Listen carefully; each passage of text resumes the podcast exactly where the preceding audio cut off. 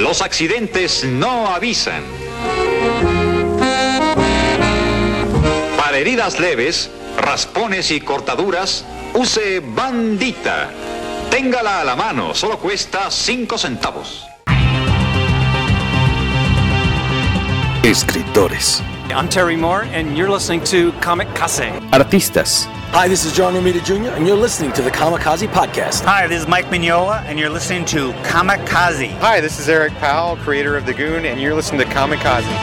Editoriales. Hi, this is J. Scott Campbell. You're listening to Kamikaze. Hi, this is Terry Dodson, and you're listening to the Kamikaze Podcast. Traductores. Hello, it's Kamikaze from Grant Morrison. This is Gary Frank, and you're listening to the Kamikaze Podcast. Coleccionistas. Hi, this is Frank Cho, and you're listening to Comic Kazi. This is John Bogdanov, and you're listening to the Kamikaze Podcast. Editores. Soy Giuseppe Camuncoli, state escuchando el podcast de Comicase. Fan chiquillos. Todos están en el podcast Comicase.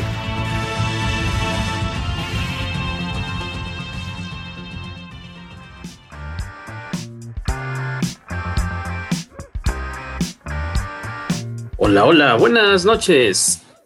O buenos días, buenas tardes, buenas noches para los que nos escuchan normalmente en la versión en audio, en podcast. Bienvenidos a otro episodio más del poderoso podcast Comicase, el podcast sobre cómics y otros asuntos de primera necesidad y de importancia eh, internacional, más escuchado en Narvarte, en la esquina sobre todo de Xola y Eje Central. Y eso nadie lo puede dudar.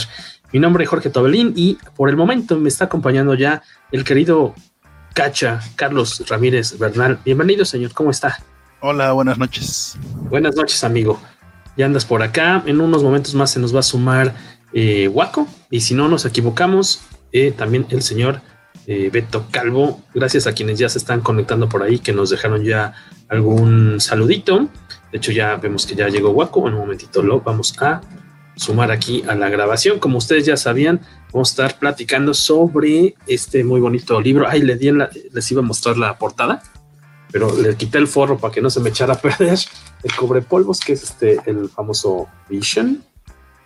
Esta maxi serie de 12 números publicada hace unos añillos por Marvel y obviamente sobre los primeros dos episodios de WandaVision. Ya está también el señor Huaquito, bienvenido, buena noche, ¿cómo está? ¿Qué tal? ¿Cómo andan todos? Eh, gracias por estar amigo. Eh, y como les decíamos, suponemos que en un ratito más llega Beto Calvo. Tenemos algunos saluditos antes de arrancar con las hostilidades del buen Alfred Rodríguez Carmix, colaborador de Comicase, la versión impresa, y también, pues, cabeza de una de las dos cabezas. ¿Qué animal tiene dos cabezas? Está empezando un animal mitológico. ¿Qué animal tiene? ¿Qué personaje tiene dos cabezas? Cat Dog. No es tan épico como queríamos, pero una de las dos cabezas del Café Comiquero. Saludos, amigo. Eh, Alberto Palomo también nos, por acá nos está eh, saludando. David Jafet o Jafet. El buen Rogelio Fortanel. Roberto Mijangos. Guillermo Memo Guerrero. Dice que exactamente que el podcast Comicase es un éxito en la esquina de Eje Central y Xola, donde venden los esquites con tuétano. Exactamente, él sí sabe. Israel Jerry Darko, eh, aquí, y también eh, Carmix nos está dejando sus opiniones sobre el tomo de Vision que estaremos platicando acá. Y para aquellos que no son, eh, bueno, para las personas que sí son autoridades en animales y bestias eh, mitológicas, pues Alberto Palomos nos dice que obviamente un animal mitológico con dos cabezas sería un dragón con dos cabezas. La hidra, la hidra podría empezar también con poquitas cabezas. Hay algunas eh, concepciones de la quimera que también es de tiene dos cabezas. Ahí vayan dejándonos sus, sus tips. Ya llegó por acá el señor Beto Calvo. Bienvenido. Eh, pues como ya vieron y ya lo, lo, comentamos, vamos a platicar de la miniserie de bueno, maxi serie, serie limitada de Vision o de Vision, escrita por Tom King y eh, con arte de este chico Walta, siempre se me olvida su nombre propio. Gabriel Hernández Walta. Gabriel Hernández Walta. Hernández Walta es el mismo de Mr. Miracle que la otra vez leímos. Sí, ¿no? No tenemos a Beto todavía para confirmarlo, pero yo digo que sí. Y no, y nos... eh, no, es Mitch Gerrard, el de. Ah, es cierto, es Mitch Gerrard. Sí, sí, sí, tienes toda la razón. Ya te escuchamos mejorcito. Pues vamos a darle vuelo en el hacha, porque como ustedes ya saben, pues ya que será el sábado pasado, en la madrugada, 2 de la mañana, se estrenaron los primeros dos episodios de WandaVision. Y ¿Cuál pues, sábado pasado fue el... fue de viernes para sábado, jueves de para no, de, de, jueves para viernes. Bueno, el viernes en la madrugada, ¿no? El viernes más bien. El viernes sí. pasado se estrenaron los primeros dos episodios y eh, pues como también no se puede platicar tal cual así como de, ah, pues qué fregona está la totalidad de la serie, obviamente, eh, fue aquí idea de los jóvenes, pues incluir como parte de, de esta conversación eh, la serie de The Vision y aquellos que la hayan logrado conseguir leer la otra serie de Wanda y Vision, si no me equivoco, ¿no? Yo justo hoy terminé de leer The Vision. The Vision. Sí, yo igual. Son 12 numeritos. Esta serie, ¿de qué año es, señores? 2016. 2016, muy aclamada en su momento. ¿Y la otra serie de qué año es? Esa la, ya la había leído Beto, me parece. Y hay Pero, dos, de hecho, las dos son de los años 80. Creo que son del 82 y 85, si no mal recuerdo. La primera son cuatro números y la segunda son 12. Ok. Que la idea es como pues, para poder complementar un poquito más como esta idea de, de estos personajes llevados a la pantalla ahora en su propia eh, serie. Eh, ya que las primeras dos, la, las otras miniseries que dices, Beto, por ejemplo, eh, la, que, la que todos nos centramos fue en esta, la de 2000, ¿qué dijiste, Waco? ¿2000 qué? 2016. 2016, es reciente. Pero no sé qué, si estaría chido que de las otras dos miniseries nos pudiera decir qué es lo que más rescatas o qué es lo que podríamos encontrar eh, ahí de influencia en la serie de, de Disney Plus. Y pues para fines prácticos lo que rescatas es que es donde se desarrolla la relación entre los dos personajes, es donde se casan, es donde intentan llevar una vida de pareja normal y es también donde se da el embarazo que fue el que nos dejaron al final del segundo episodio. Y esta serie, ¿cuál, cuál es, eh, quién es el equipo creativo de? En, en, donde pasa la mayoría de esto que te digo es en la segunda, que es escrita por Steve Engelhardt y tiene dos o tres artistas, pero no recuerdo quiénes son. La verdad es que okay. sí la vi hace mucho tiempo. Este, ¿Es la de A Year in the Life? No. Avengers. La colección así se llama. La, la de 12 números así le pusieron al, al tomo ayer en The Life, son tal cual, la, la, serie duró un año. Ok, ok. Esa es la que veo que estaban ahí metidos. Um, dice, mencionan a Richard Howell, Al Milgram. Me imagino que comentabas que fueron varios, ¿no? Varios creativos involucrados ahí. Se, según yo, Rick Leonardi hizo algunos números, pero no recuerdo qué tanto. Como escritor, sí, sí recuerdo que, que era Steve Engelhardt toda la serie. Entonces valdría la pena buscar. Esta eh, son 12 números. The Vision and the Scarlet Witch. La encuentran como A Year in the Life. El, el pues el recopilatorio. No, no, sé dónde estabas buscando tú.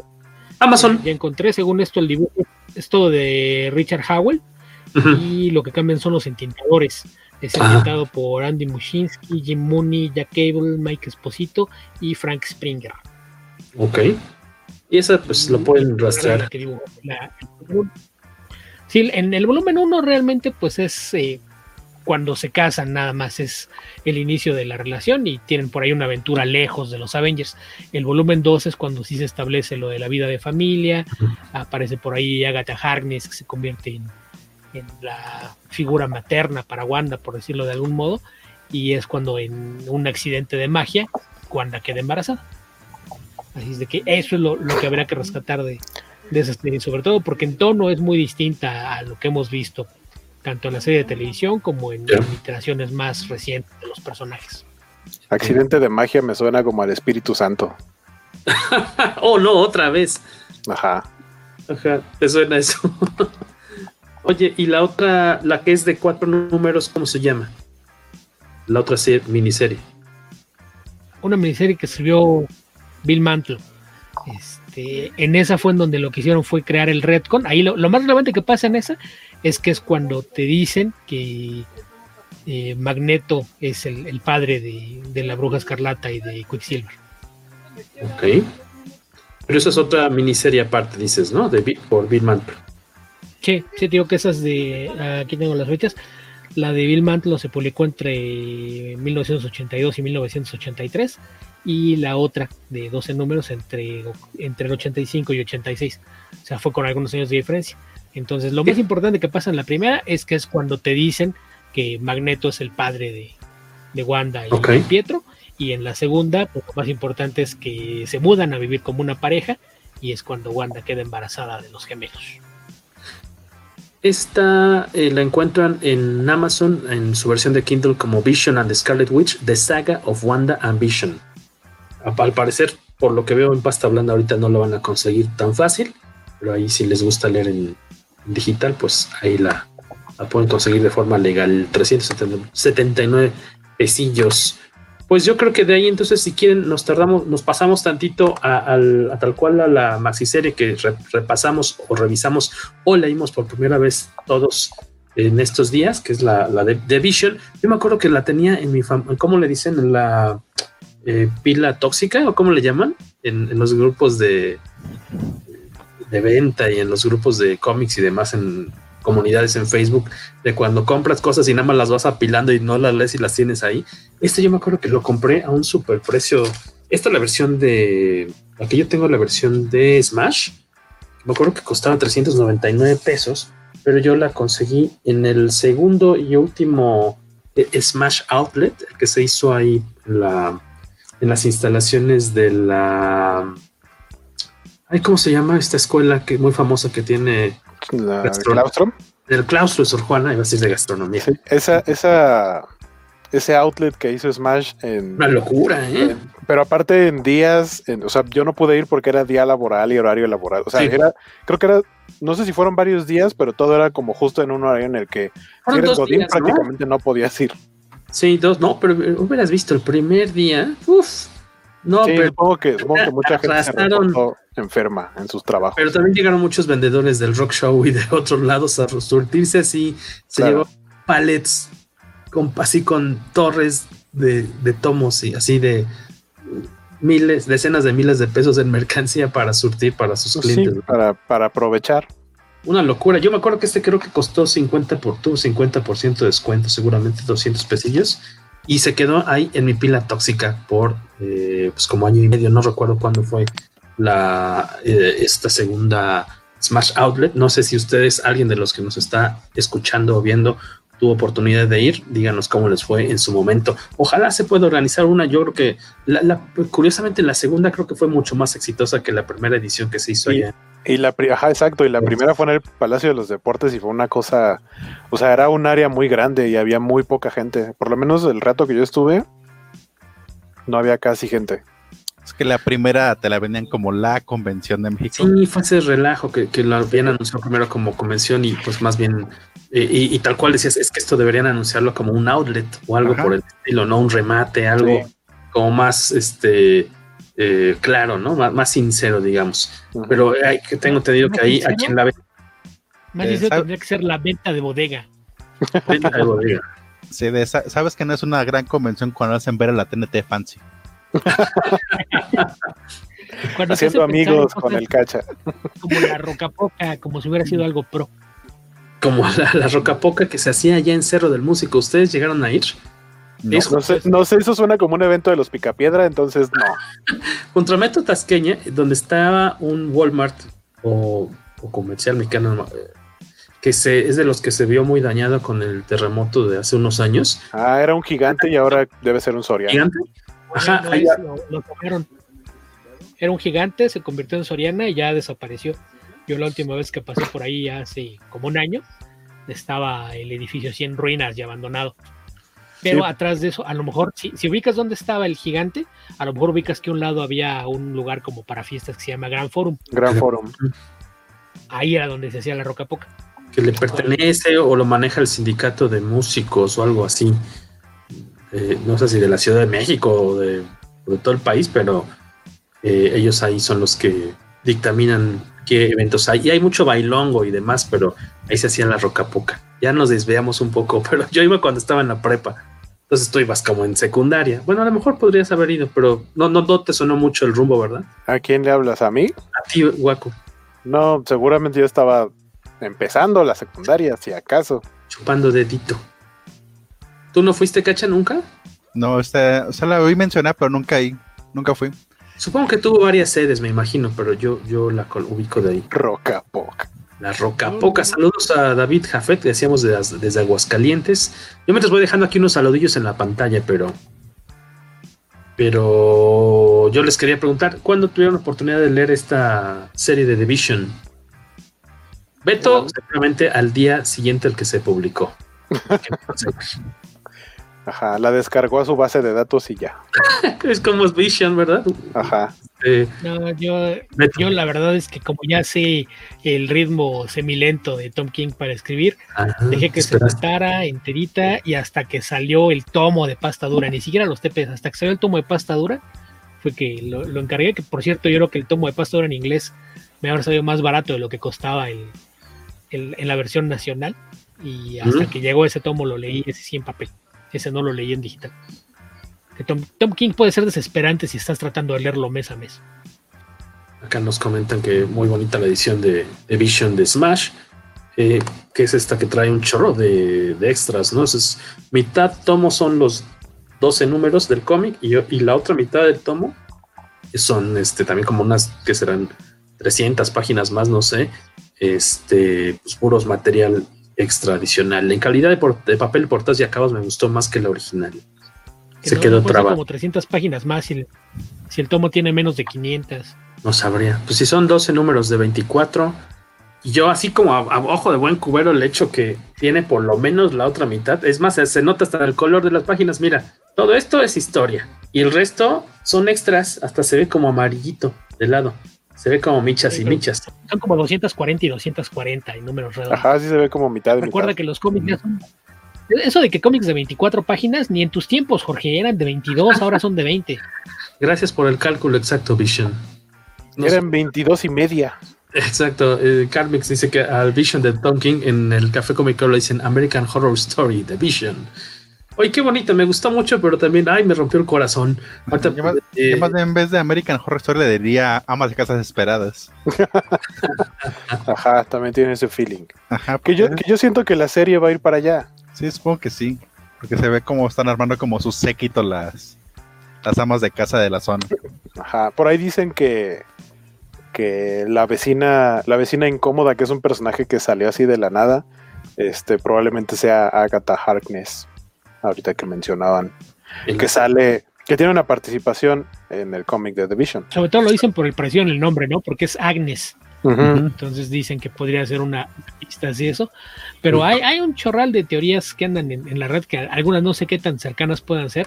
Unos dicen que tanta insistencia en mencionar al marido, que no, no sé a, a qué puede llamar insistencia si lo menciona una vez en cada episodio, llevamos dos. Dicen que es porque el marido tendrá algo importante y hay quienes especulan que podría ser Mephisto. Ajá, es una de las teorías. Ahí va a ser que también es como gente tratan los capítulos como serie cómica. A lo mejor yo pensaba que era como el personaje omnisciente que siempre mencionan, pero nunca ves como Maris, la esposa del hermano de Fraser. Que toda la serie mencionaban a esa mujer, pero jamás apareció. Se aparece, se, aparece en, De hecho, creo que cambiaron a la actriz porque aparece una Maris en, en Cheers y después en Fraser aparece una Maris diferente. Ah, sí aparece, pero durante mucho tiempo como... Sí, durante varios años fue chiste recurrente que hablaban de ella y no la veías, pero después sí, sí apareció. Entonces no, no sé si aquí también la idea sea jugar con eso, pero no es tan extraño que tengas personajes que no aparecen.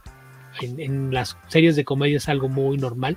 Como Wilson. Que de repente estés hablando de alguien. No te... Bueno, pero él sí lo ves. Por ejemplo. A mí se me ocurrió Matt Morty, el papá de, Fran en La Niñera, que también no, no aparecía hasta la, última, temporada. Ajá.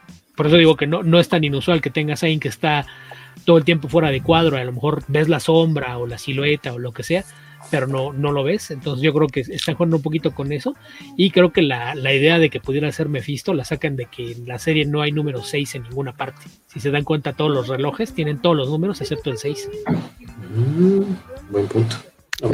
Oigan, y de, la miniserie esta, de, la maxiserie, ¿qué, ¿qué comentamos? ¿De qué va? ¿Te toca algo? A, a veces sospecho que tú dices, pues a ver, recomiéndanos qué leer y luego no lo lees y esperas a que venga yo y les diga de qué se trata y ya te haces el loco, ¿verdad? Exactamente. Es lo que sospecho que pasa. Sobre todo tomando en cuenta que son más de 60 páginas, que parece así como que tu límite para que vas a leer para comentar. En Pero este se me fue como agua, a diferencia de, por ejemplo, Mr. Miracle. ¿Qué? Mr. Miracle se me hizo más pesadito, como era más denso, se me hizo. Este era así, pa, pa, pa. Hasta yo empecé a dudar. Dije, estos cómics no son de 24 páginas, estos los sentía como de 12, no sé. Es este, pues tal cual la vida en familia de Vision y sus hijos, eh, pues inventados, ¿no? O sea, él crea a su propia esposa, a su familia, a sus niños, a su perro incluso, y, y cómo trata de encajar en, pues ahí en en la colonia en la que vive, pero pues con muy poco éxito. Porque en la colonia. En la colonia, iba a decir en el barrio donde vive, pero con muy poco éxito porque por más que él quiera hacer las cosas chidas, como en la canción del Tri, todo le sale, nada le sale bien. Sí, lo, de colonia sonó muy despectivo, Jorge. En este caso pues, son suburbios que no... Iba a decir suburbio, pero aún así siendo un suburbio debe tener un nombre la sección. Ah, bueno, dicen cómo se llama el lugar en el que vive.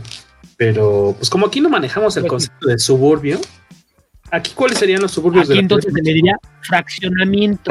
en el fraccionamiento. Pues mira, yo, yo he ido a, fraccionamientos justamente como de los, los héroes Tecamac y tiene más o menos la misma idea de los suburbios gringos, nada más que no tan fancy y con casas que en espacio son como una octava parte de una casa del suburbio gringo. En Hickory Branch Lane, es este Virginia.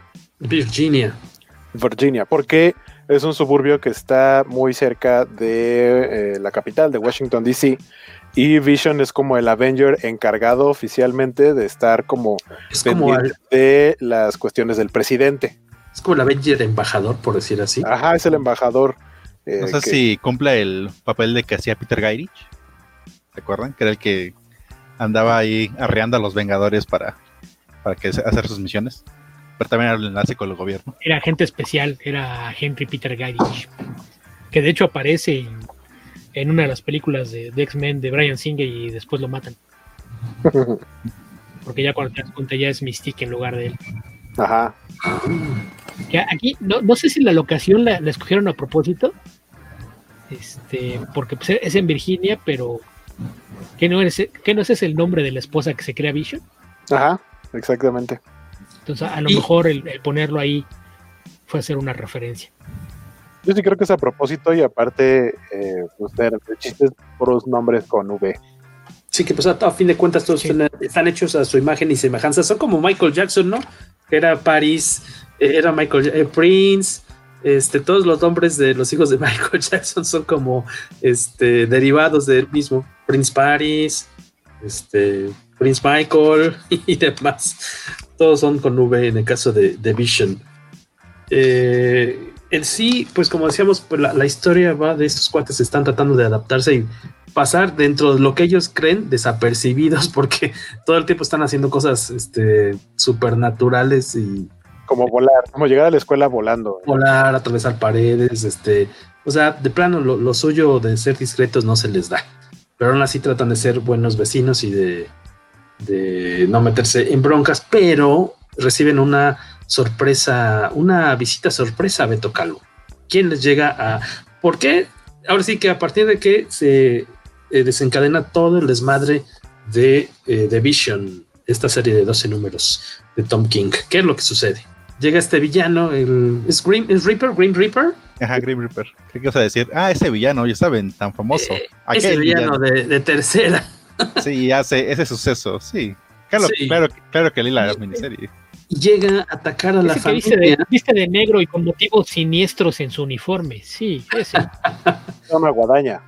Les llega de, visita, este, no está Vision tal cual en, porque va a haber otros asuntillos. Y cual que se escabecha ahí a, a, a quien a la hija, ¿no? La, la, con su guadaña la atraviesa Ah. y la deja ahí pues toda cucha. Este, y lo que tiene, no, le queda de otra a, la esposa, se me olvidó, es, es Vivian, no, es que Virginia. Virginia, claro, Virginia. No le queda más que pues matarlo, porque si no iba a poner en riesgo a su familia. Y tal cual, pues lo que hace es, este, no sabe qué hacer y oculta el cuerpo, pero resulta que hay un vecino que de pura chiripa va pasando por ahí y, ve que está pasando algo raro en el patio de los Vision Ah, no es de pura chiripa, sí hay un porqué. está de metiche ahí, pues está, está buscando a su perro, ¿no? No. es otro vecino. Ah, ese es otro vecino, tienes razón. Ese por qué me metichear. Los números. No me acuerdo. No, el vecino que la graba, que nos enteramos varios números después, es el papá del chico con el que se peleó eh, Vin. Sí, pero ahí estás diciendo algo que la gente no sabe. es de 2016, hijo. Sí, pero no todos lo que están escuchando esto saben que hay un que en el foot en un número después se va a pelear el hijo con otro. No, me refiero, hay un vecino que por X o Z toma un video y quiere pues chantajear de cierta forma a, Virginia para hacerles que se vayan del barrio porque él considera que ellos no pertenecen ahí.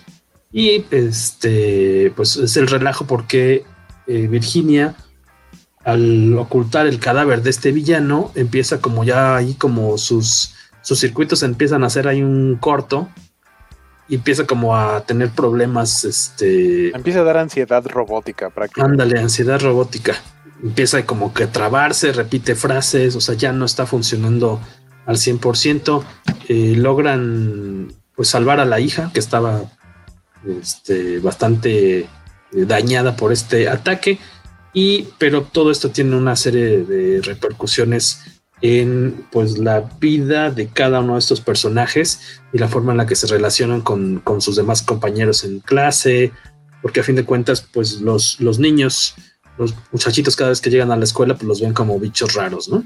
Ese es el efecto de bola de nieve, o sea, es una serie de eventos desafortunados que van desencadenando más y que todo se va haciendo más grande al nivel que, que tienen que enfrentarse todo el grupo actual o actual en ese momento de Avengers para, o sea, para frenar a lo que va a pasar al final. O sea, pareciera que es algo muy chiquito, un, un, eh, un problema doméstico y termina siendo algo casi de escala, pues por lo menos nacional, porque no llegó a mayores.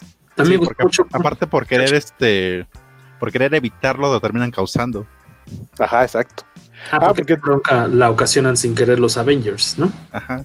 Sí, Que también, y que también todo el tiempo están mencionando esta cuestión de que hay eh, algunos personajes que pueden, tienen acceso a visiones del futuro. Entonces lo que buscan es evitar esos futuros que vieron eh, a través de, la planta esta rara del Monte Gundagor. Y a mí lo que me gustó mucho de, la serie es que eh, la parte en la que de repente te muestran pues todo, qué tan peligroso puedes llegar a ser Vision. claro. Es todo el tiempo como muy muy calculador, muy, o sea, muy inteligente, todo ordenado, pero hay un momento en el que decide que no va a ser, que él considera que lo que le está sucediendo a su familia no es justo y que entonces no tiene de otra más que ponerle un alto, aunque se le ponga enfrente el Capitán América, el que sea. Pues más que ponerle un alto es balancear, porque lo que llega a esa conclusión diciendo es que esta serie de acciones no, no es justo lo que acaba de pasar. y hay que encontrar alguna manera de que se vuelva, o sea, de como de dar justicia. Es encontrar el balance de por qué me pasó esto. O sea, tiene que haber una respuesta a lo que me pasó. Ya no estoy diciendo nada para que no spoilemos. No, no, no, no viene tan con el spoiler. Igual a lo mejor nos gustaría saber quiénes de los que están conectados sí leyeron la serie para ver si nos vamos como con los pies así de puntitas o, que ahí, o sin bronca. Yo, creo que lo que es importante resaltar de la serie es que el, meollo del asunto es el drama familiar, ¿no? Es como, como este ser eh, artificial intenta crearse una vida familiar. Yo ahí en parte no entiendo tu comentario de que la sentiste muy distinta en tono y ritmo a Mr. Miracle, si las dos en esencia son lo mismo. Es un hombre que pasa una crisis de edad mediana, está deprimido, sufre de ataques de ansiedad y la mitad del tiempo lo ves mirar eh, nostálgicamente por la ventana. En, esencia es lo, mismo con personajes distintos, lo que altera la, forma en la que circula la historia, pero tonalmente creo que son, son series muy similares en ese aspecto. Eh, mencionabas lo, lo aparece el Grim Reaper, eh, siguiendo con la idea del drama familiar, habría que recordar que hasta cierto punto podrías considerar que el Grim Reaper es parte de la familia de Vision. Sí, porque de hecho es parte de su reclamo, ¿no? Cuando llega a saltar la casa, este, llega buscando bronca por esta cuestión de que comparten, ¿cómo le llaman? Este sería patrones cerebrales, ¿no? Patrones cerebrales.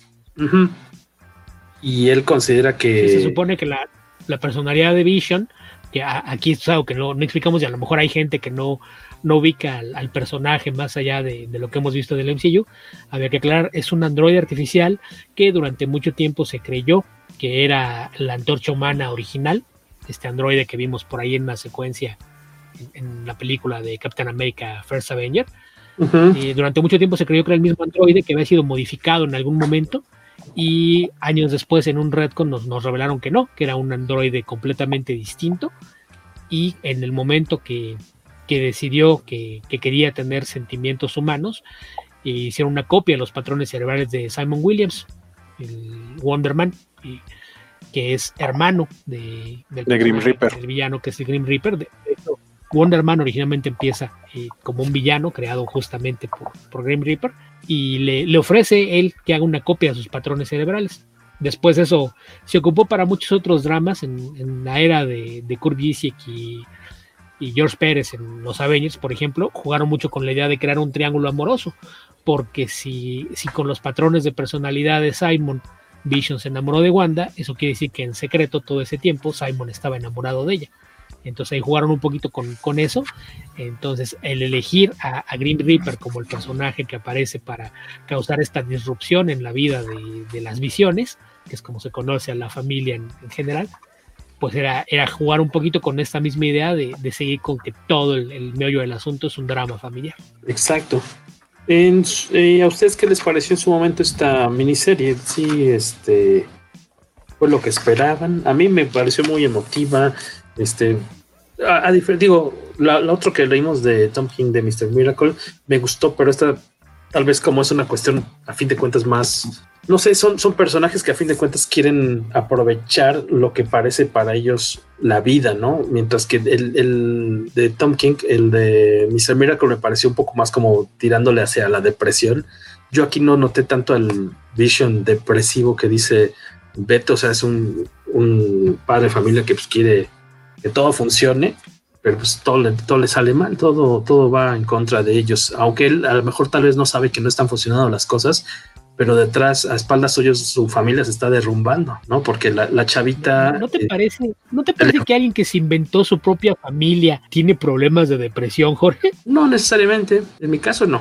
Es como o sea, tener no, amigos no, imaginarios. Ay, a mí me gustó mucho, se me hizo muy luminoso eso. Nunca he tenido familia, me voy a crear una, pues total si no, si no me gusta, me deshago de ella y regreso a la vida que llevaba antes. O sea, obviamente es producto de una depresión. No tengo los estudios este, universitarios para respaldar esa afirmación. ¿verdad? Básicamente es como una, ah, voy a, es, es, es una versión menos... Manhattan? De, no, no, no, de, pues ahora tengo esta almohada gigante que va a ser mi waifu. ¿Mi waifu? Él sí, ajá, él sí tuvo los medios para hacer algo más real, real. Ah, con más presupuesto. Así como ahora ya están las robonovias y las novias virtuales de los japoneses, Ajá. pues esto es llevarlo al extremo, es yo sí les puedo dar forma física y que cada uno tenga su propia personalidad y que todos interactúen conmigo y yo soy el jefe de la familia.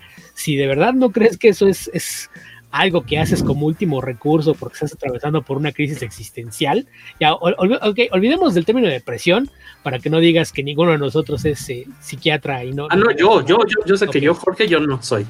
Yo no puedo usar bueno, ese término. Ninguno de nosotros lo tiene, yo, yo lo estoy aclarando. Ninguno de nosotros es psiquiatra, no tiene conocimiento sobre problemas psicológicos, que además la psicología ya sabemos que no sirve para nada. Saludos, Conta.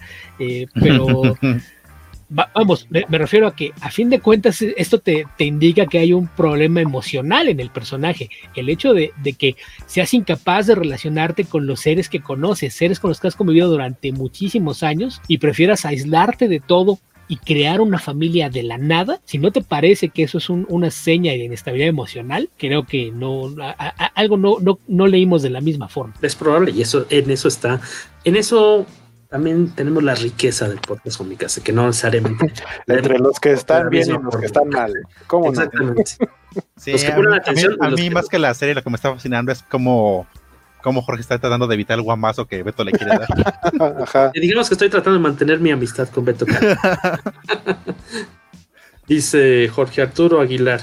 La esposa tiene las ondas o patrones de Wanda o algo así. Dice. Sí, eso, eso te lo sugieren desde el principio, pero el momento en el que lo aclaran es casi hasta el final, creo que en el último número.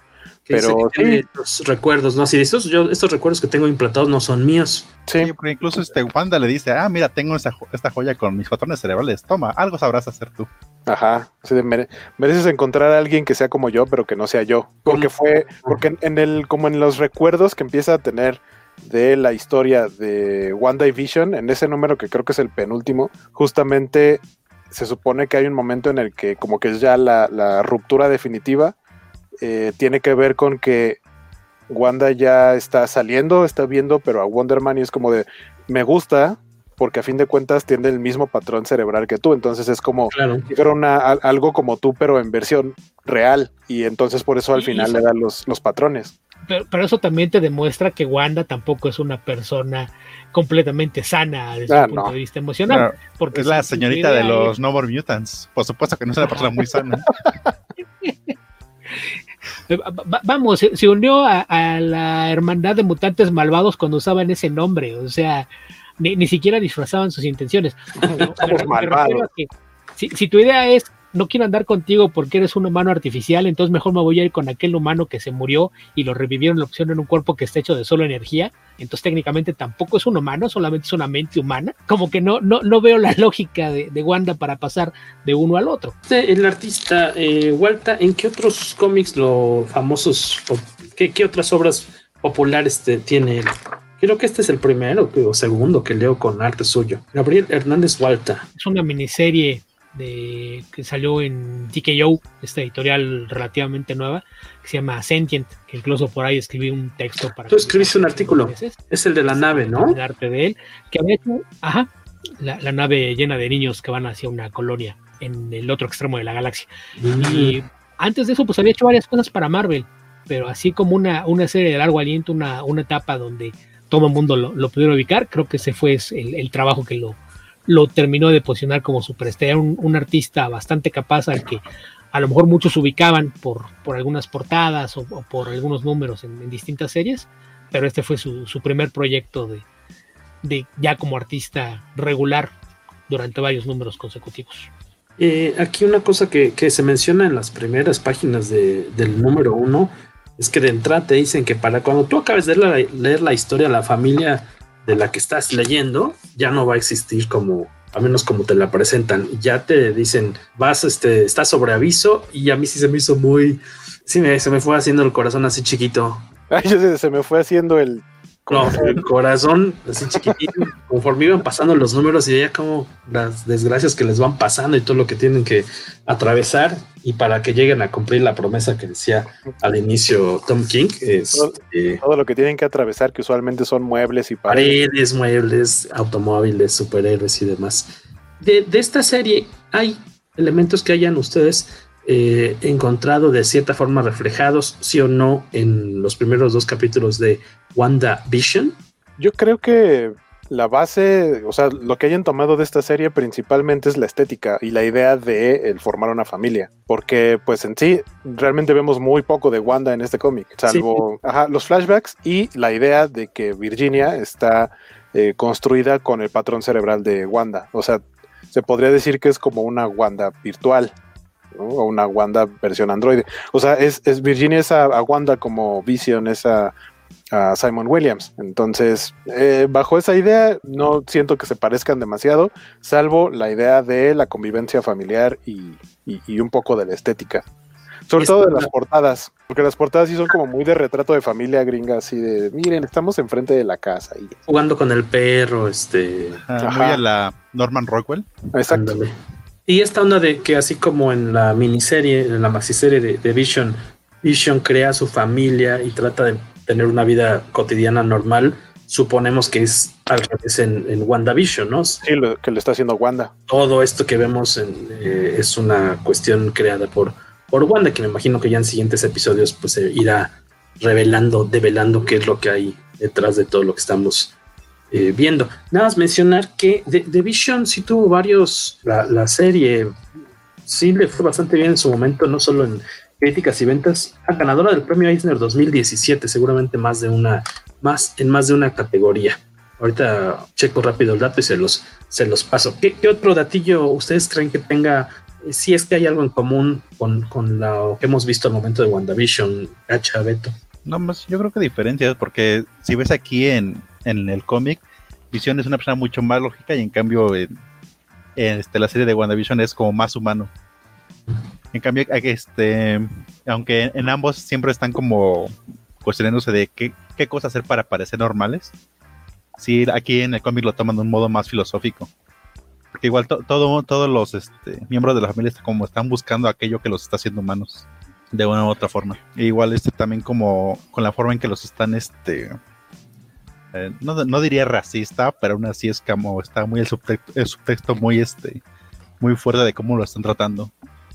Y te lo muestra mucho este lo que es el hijo de Vision cuando está repitiendo este constantemente un monólogo de de Shylock del Mercader de Venecia, un personaje que justamente es cuando está diciendo de justamente este personaje lo están discriminando por ser judío. Igual supongo es, es como la alegoría de que ellos están como diciendo que aunque son androides también pueden ser humanos. Es con esta con la que está obsesionado, ¿no? Que todo el tiempo está repite, repite, repite. Sí, que en algún momento menciona, ¿no? que no le puedes tener miedo a algo que no conoces y le dice entonces, si tú eres y te tienen miedo a ti, no te tienen miedo a ti, sino a la idea de ti a la idea que ellos tienen de ti porque no te conocen. Y cuando te conozcan es cuando van a saber si de verdad te van a tener miedo o no tienen por qué tenerte miedo. Sí, yo, creo que mayormente en lo que hemos visto hasta ahora, la mayoría de las referencias son estéticas. La idea de, la casa en los suburbios, esta familia que pues obviamente no es normal, aunque intente aparentarlo. Y creo que, que sí hay una, una diferencia de, de, entrada desde el hecho de, de que aun si esto parece ser una creación de Wanda, no parece haber sido voluntaria o al menos no está en completo control de ella, ¿no? Es algo que nos queda claro. El, hecho de que ellos mismos estén confundidos acerca de algunos detalles, que no saben de dónde llegaron, no saben cuándo llegaron, no saben de dónde venían. Y con respecto a la serie, si quieren nos vamos ya como de, lleno con esto. Pues primer adelantillo que ya pudimos ver eh, desvelándonos o no en las primeras horas del viernes eh, pasado, que se estrenaron dos capítulos. Estos son escritos por Jack Sheffer, una directora, productora y guionista, eh, que yo no sabía que es la que está la responsable de escribir la película que todavía no hemos podido ver, eh, de Black Widow, que sigue postergándose y postergándose. habrá que ver qué tal. En su caso, que yo la he tenido ahí como, como entre pendientes por ver, ella es la escritora de una comedia que se llama The Hustle, que es con Anne Hathaway y esta señora Rebel Wilson, que no me cae nada bien.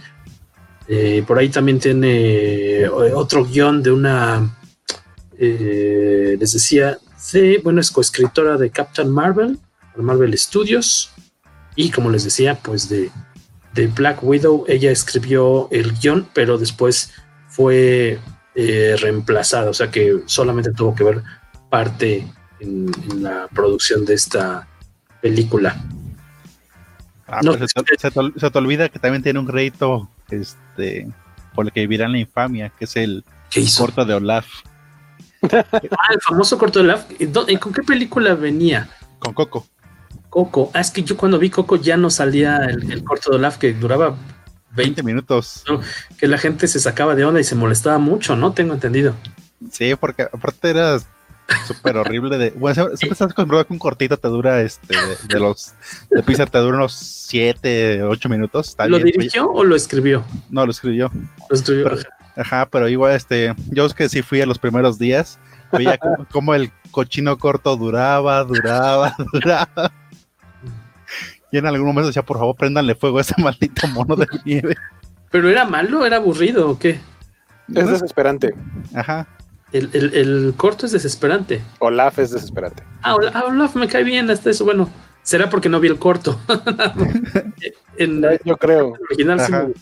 sí, porque creo que ahí germinó el, odio hacia Olaf este, en esas funciones. ¿Generalizado? Ok. Entonces tiene ahí esa, esa carga, esa cruz. Ya regresó a tocarlo, se desconectó un momento, pero ya está por acá. Mario Cárdenas dice, a mí me brinca el hecho de que en WandaVision, al parecer Vision no actúa a menos que Wanda se lo ordene. Mm. Es un matrimonio normal, es parte del acto. Sí y no. O casado, Mario. parte de esta teoría, eh, porque todos sabemos que Vision está muerto. Lo último que vimos de Vision fue que Spoiler. Le, destrozaron la cabeza en eh, Infinity War. La chompa. Que por cierto, eso me pareció un chiste cruel, pero sí me dio risa. Cuando al principio en el primer capítulo Wanda está con su magia moviendo, eh, guardando los trastes y pasa Vision y no se da cuenta que viene el plato y se le rompe en la cabeza. Y, Wanda le dice, ah, mi esposo con la cabeza indestructible. Y pues es como de, no, es indestructible, ya vimos eso. Está negándolo. Ajá. Pero eh, yo, eh, todo mundo piensa, o en general creo que se piensa que todo es una creación de Wanda y que en algún momento se va a dar cuenta que Vision no es, este, que Vision está muerto. Pero eso tendría sentido si Vision solo estuviera presente en los momentos donde está con Wanda y no porque desde el primer capítulo vemos que hay escenas donde está Vision solo, con más personajes, pero que no está Wanda, que eh, por ejemplo es cuando está en su trabajo. Y es donde él se empieza a preguntar cosas, porque dice, este, ya terminé mi trabajo, pero ¿qué hacemos aquí? ¿Qué hace esta empresa? Pues computar cosas pero ¿qué computamos? Y nada más se ve que sacan listas y papeles, pero nunca le responden qué es lo que hace la empresa, que es básicamente como la idea de los sueños, que luego los sueños no tienen explicación. Solo estás haciendo algo y ya, pero no existe un motivo o no tienes la capacidad de pensar bien por qué estás haciendo eso. Entonces. Es a dudar, ¿no? Exacto, exacto. Si, si, si Vision tiene estas escenas y tiene estos pensamientos, para mí, o ya yo creo es que eso quiere decir que de alguna manera Vision no está muerto. Su conciencia, o lo que se le puede llamar conciencia, está viva porque no podría hacer cosas aparte, ¿no? Exacto. Si no está su esposa presente. Yo, sé de que sí va un poquito por donde dice Guaco, pero también creo que la gema de la mente debe estar involucrada. Porque un, un tema que sí es bien común visualmente es que hay hexágonos por todas partes. Y las gemas y la, la representación siempre la, ponen. Por ejemplo, fíjate en la figura que está en el gabinete que utilizan para el truco de magia. Es como si fuese una gema brillante. Tiene el hexágono al centro con rayos alrededor. Entonces yo me imagino que a lo mejor es una hecha dentro de, la gema a través de los poderes de Wanda. Es eh, a, lo mejor para los fans de cómics, quien haya leído alguna vez eh, las historias de, de Adam Warlock después de que estaba muerto, que, en realidad vivía en una realidad paralela que estaba dentro de la jama de la mente, yo creo que podría ser algo similar a eso. Es una construcción artificial dentro de la jama de la mente generada a partir de los poderes de Wanda. Entonces, si ese es el caso, la gema de la mente debe tener eh, al menos una parte de la conciencia de, Vision. Y eso explicaría por qué tienes una versión de Vision ahí que no es completa, que parece como estar perdida o fuera de lugar. Al, menos eso es lo que yo voy armando de, del rompecabezas donde vamos ahorita, porque eh, eh, es muy poco para tratar de, analizarlo. Es eh, ahora, sí que cada quien haga sus apuestas y a ver a qué le pega, porque si estamos hablando de dos episodios de nueve, que, fue la, la, razón por la que yo creía que era mala idea dedicar la, un episodio completo hablar de dos capítulos de la serie. Es como si hubiéramos hecho el especial de Wonder Woman 1984 para discutir los primeros 20 minutos de la película. Digo, estaríamos maravillados del peliculón que vimos en lugar de habernos quejado como lo hicimos. Entonces, no, no podemos juzgar con una muestra tan pequeña qué es lo, que va a pasar, pero creo que sí, sí, si le vas buscando algunas pistas y cosas que sabemos de, cómo funciona el universo Marvel, sobre todo el, de la versión de, de cine, que además esta es la primera serie de, televisión, la, primera expansión que tienen en, otro medio, pues creo que es eh, algo que sí podría tener sentido. Sabemos más o menos cómo operan los poderes de, Wanda, sabemos la clase de cosas que hace la gema, entonces yo creo que podría ir por ahí.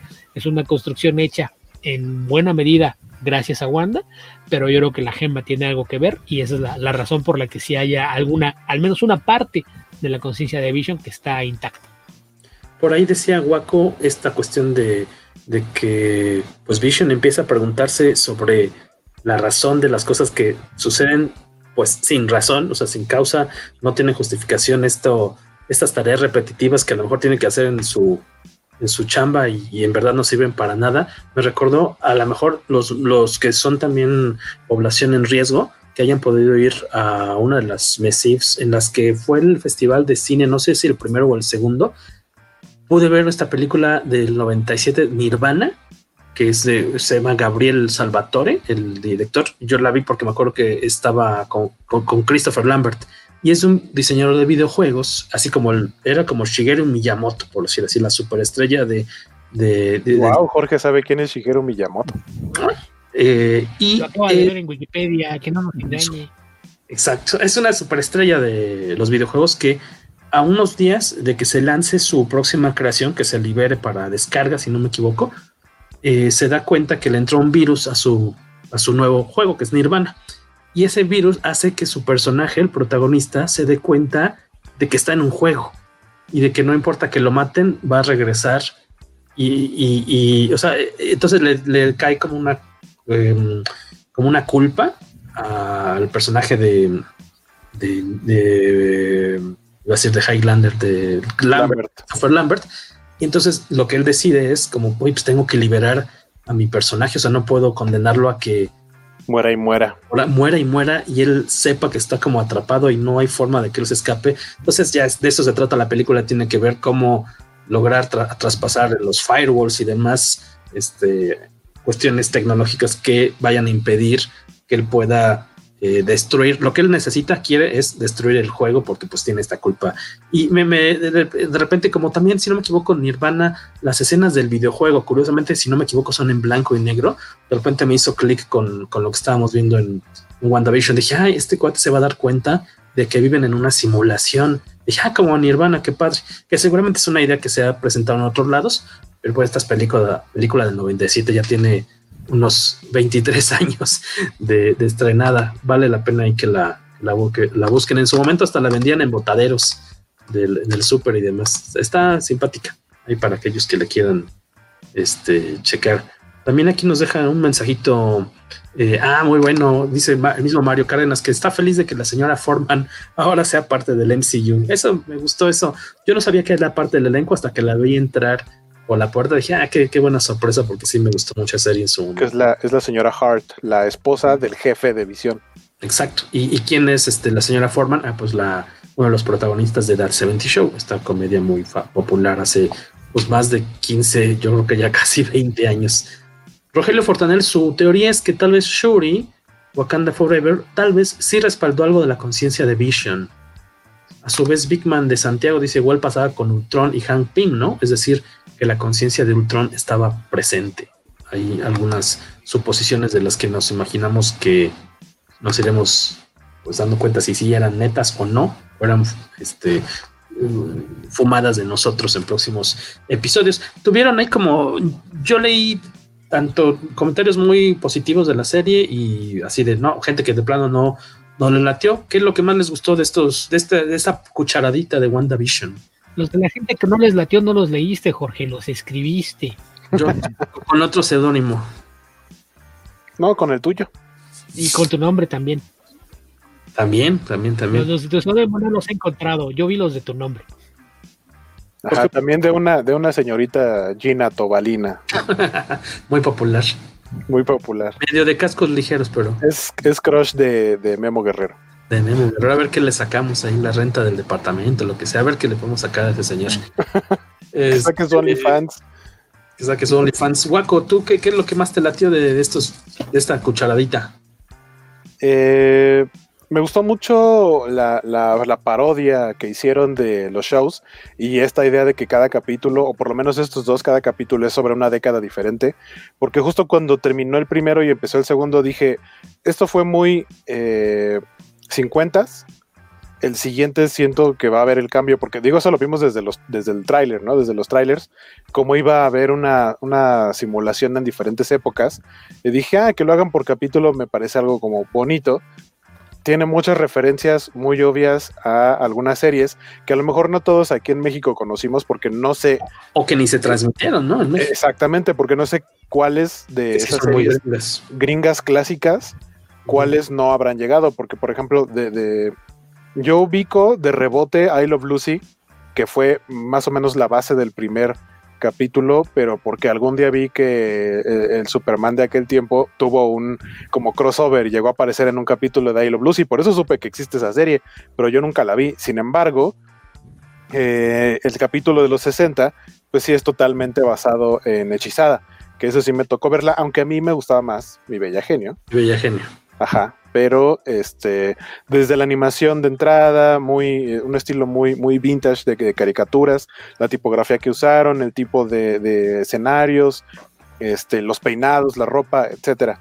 Eh, y ahorita que mencionaba la animación, eh, uno, de, uno de los enlaces o el enlace que tiene con el cómic de Vision es que en la animación cuando se ve que se está vistiendo Vision para ir a trabajar y atraviesa eh, la casa, atraviesa como el piso del, piso de arriba.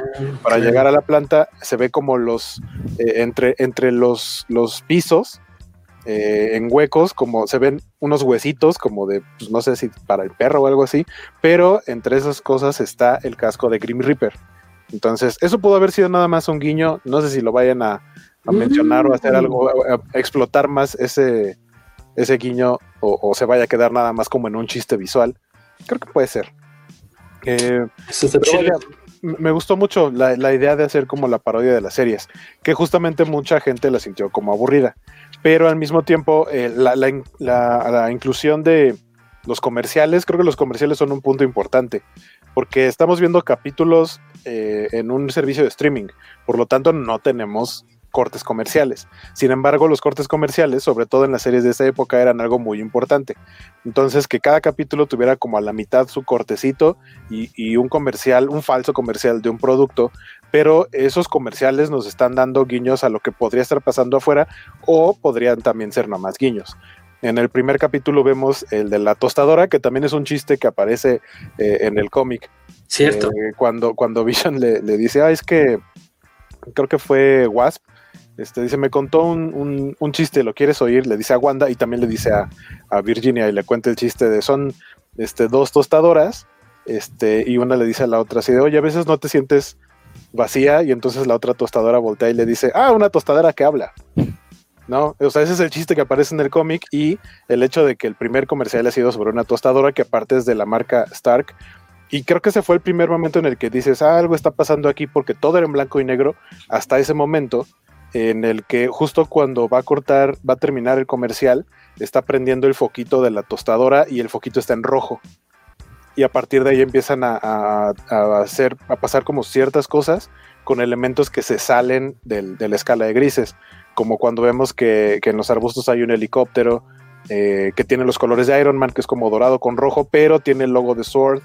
Este, o alguien, creo que alguien se corta y se ve que su sangre, su sangre sí es roja. Eh, a mí eso fue lo que, otra, otra cosa aparte de la, de la parodia, del estilo, lo que me gustó fue que, siento que va a tener más o menos esta, esta idea de evolución eh, como en el cómic, de que todo empieza como desde cierto punto de vista alegre, pero que se va a tornar bastante dark el asunto y mucho más dramático. Entonces, eh, ah, estaba leyendo por ahí porque obviamente algunos influencers les dieron chance de ver desde ya varias semanas, hace ya varias semanas, no solo los primeros dos capítulos, sino no sé si incluso el tercero y el cuarto. Entonces, eh, por ahí alguien hace ratito decía que. Por ahí alguien hace ratito decía que, que, que el plot twist se da entre el 3 y el 4 y que lo que hemos visto en los trailers realmente es hasta como el cuarto capítulo, que no hemos visto nada más allá. Entonces, eh, si, si eso es cierto, si lo que hemos visto en los trailers es de apenas, de, menos del, del 50% de la serie, de escenas del 50% de la serie, pues creo que puede tornarse algo muy interesante todavía. Más. Yo creo que lo que, lo que tenemos a favor nosotros, que tenemos 30 y muchos, 30 y varios o 30 y muchos o 40 y cacho, es que sí nos tocó ver por lo menos estas repeticiones de Mi Bella Genio. Entonces puedes decir, ah, sí, me acuerdo que cuando yo era niño veía esta serie que veían mis papás y se me decía simpática. Pero yo creo que la propia... si, no tenías cable, todavía seguías viendo esas, esos programas. No, por ejemplo, yo mi Bella Genio y este Hechizada y demás, yo solamente lo podía ver aquí en, en el entonces Distrito Federal, porque eso no salía ya en, en canal. Yo me acuerdo haberlos visto en Canal 4, pero los pasaron en varios, en varios canales. Una serie que a mí me gustaba mucho de aquel tiempo era Mr. Ed. Hubieran hecho un guiño a algo así, un caballo que habla. yo creo que es la ventaja que tenemos que sí puedes de tener esa como simpatía, cercanía con esas series, incluso sin haber visto jamás I Love Lucy, como que digas, pues es como una serie gringa antigua muy clásica que todo el mundo amó, es así la, como la mera mera de su época, y la bronca yo creo que es con el público más joven o mucho más joven que nosotros, que a lo mejor vieron las películas, ahora sí que es el público chavito, adolescente o de veintipocos años que vieron nada más las películas de Marvel, por decir así, que a lo mejor por eso no hubo ese clic en estos primeros dos episodios que digas de, ay, qué madres es eso, no está muy loco.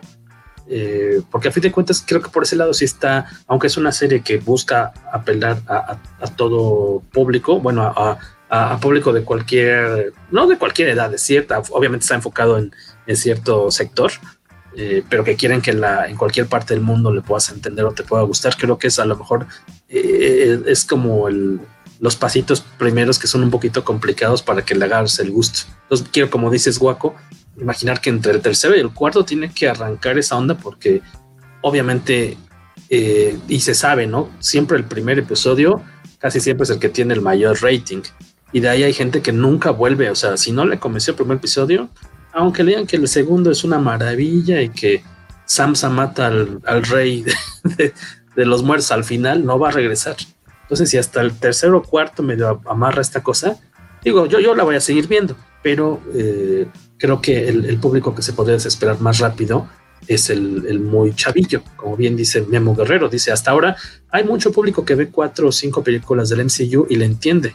Por ejemplo, a nadie le afectó no ver Iron Man 3. Eso se acabó, habrá que ver todo para entenderle, no excluye a mucho público. Yo creo que la serie, sí, esta sí es forzoso que tengas o sea, que hayas visto las películas de alguna forma, porque si no, creo que, o sea, no, no, no, no tienen sentido, ¿no? Yo creo que las de Avengers, o sea, las, de los demás no, pero las de Avengers sí, pero pues, ¿cuántas son de Avengers?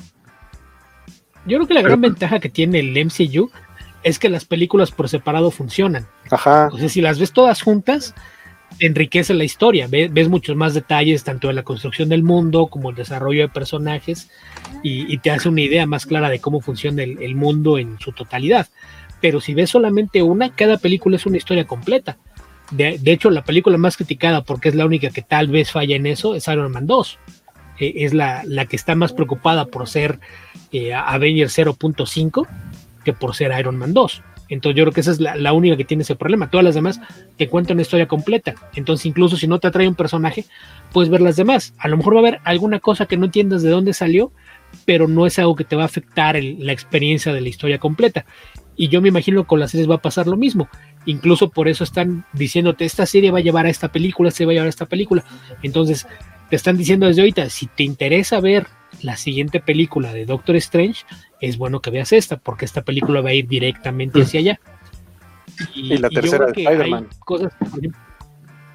Y la tercera de Spider-Man, que eso ya lo, revelaron hace bastante menos tiempo, ¿no? Porque desde un principio se dijo, sale esta serie y esta serie va, va a ir directamente hacia Doctor Strange.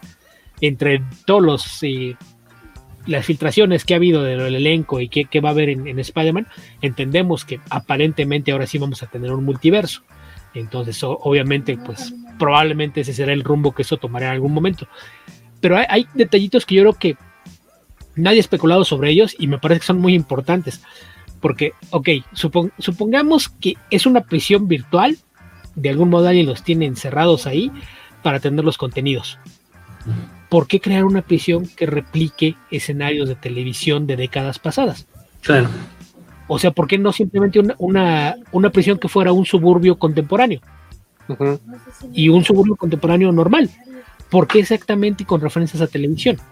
Claro. Porque incluso la, la, secuencia final de cada episodio te demuestra que alguien los está viendo en un monitor, tal cual como si estuviera viendo la televisión. Entonces, creo que eso sería importante. Yo me imagino que quien nos está viendo es Sword, que es eh, lo, lo, que digamos sería la división intergaláctica de, Shield en los cómics, que por ahí en, alguna captura que alguien hizo de uno de los avances, eh, las siglas cambian y dan a entender que aquí no va a ser nada más para el espacio, sino también para otras dimensiones o realidades, porque habla de mundos. Entonces, yo creo que, por ahí va, la cosa. Yo creo que eh, en, en, este caso vamos a descubrir que Sword es algo que sí hay que investigar justamente las paralelas o otros mundos y que son ellos que lo están vigilando. Porque, por ejemplo, la figura que sale de, la alcantarilla todo el mundo ha mencionado que está, está vestido como un apicultor, trae este traje de protección que utilizas cuando cuidas abejas. De Sherlock Holmes. Pero ah, un apicultor tiene abejas en un entorno cerrado y las está cuidando y explotando. Entonces no sé si es una referencia a eso. Y en la espalda trae el logo de Surf, que es algo que vimos también en el helicóptero de juguete, que es otro de, los guiños de color que vemos. El helicóptero tiene el logotipo de Entonces yo creo que algo que sería importante, que imagino que ese va a ser el, giro, vamos a descubrir exactamente por qué están viviendo en un mundo que fue moldeado a partir de, de lo que eran las comedias de pareja de televisión. Nos pregunta Fortanel, Rogelio, ahorita se quedó interesante la serie Wanda, ya está en barandales. ¿Será que veremos a sus hijos? Chan, chan, chan. Pues en los primeros avances vimos las cunas y vimos por ahí volando una mamila y un chupón, así es de que me imagino que sí.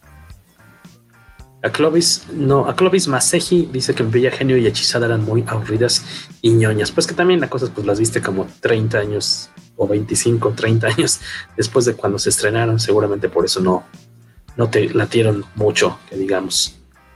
Eh, a mí me gustó mucho, o sea, aparte de eh, que le han aplaudido mucho la cuestión de la escenografía y cómo recrearon esta estética de esas series, eh, o sea, lo que sí le, puedo decir que me late mucho es que es muy arriesgada, ¿no? Porque es una serie bien pinche rara. O sea, de inicio es así de, usted no sabe nada de, los de las series o de las películas de Marvel, usted no tiene nada que hacer aquí.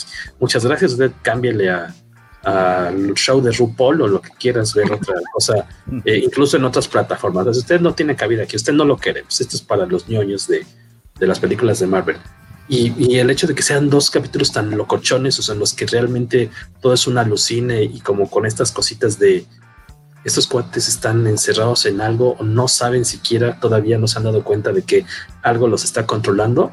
Se, me hizo muy padre, eso sí se lo, se lo admiro porque pues eh, es como una forma arriesgada de empezar una serie este, sabiendo que podías este, a lo mejor eh, alejar a, a cierto sector de los fans porque no todo el mundo tampoco, o sea, le fue también, hay gente que le fascinó, dice que es la maravilla, y también otros fans que dicen, oye, no me gustó para nada, ¿no?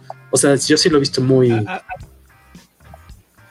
También me supongo que muchos querían ver una acción superheroica, ¿no? ¿Qué decías, Cacha, perdón?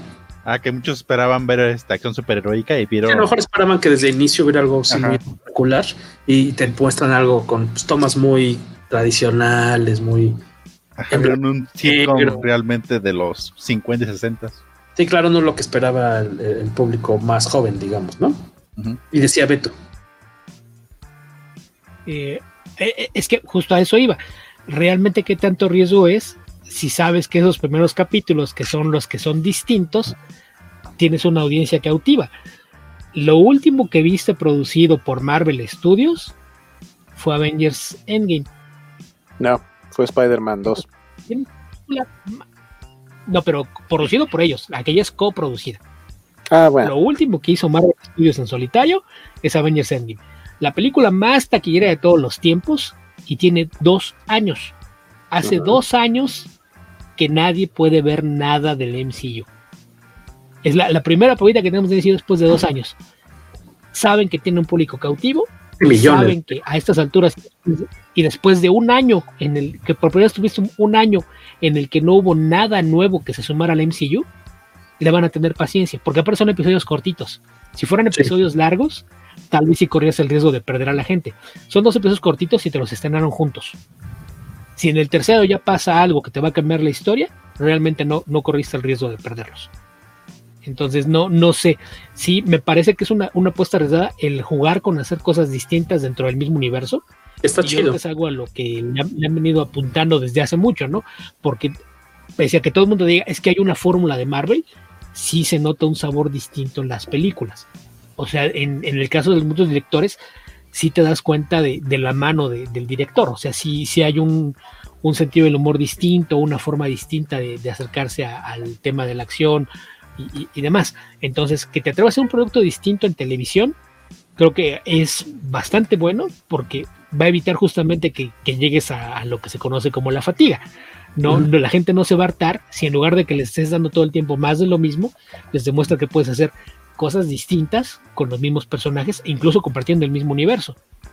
Porque sí, tal vez en este momento no has visto nada de acción, pero eso puede cambiar en cualquier momento. lo de los guiños, creo que una, una parte que no, a mí me, me hizo mucho ruido ver ese nombre, en los créditos que aparecen, los créditos, digamos, del sitcom, no, no de WandaVision, la, pantalla que vemos justamente al final cuando se ve que alguien los está viendo, hay un nombre que me llamó la atención. El director, no recuerdo si es del, primero o del segundo episodio, el director de los episodios es Abe Brown. Que Abe Brown sí es un personaje de Marvel Comics. Ningún otro nombre me, sonó, no sé, tendría que ponerme a, buscarlos y, revisar. Pero Abe Brown es un personaje secundario de la serie de los 70 de Shang-Chi, la de Deadly Hands of Kung Fu. Tomando en cuenta que Shang-Chi es otra de las películas que ya está en filmación, habría que ver si también tiene alguna relación. Abe Brown es un, personaje, es un pelador de artes marciales que tuvo apariciones secundarias en, aquella época y era miembro de un grupo que se conocía como los Hijos del Tigre.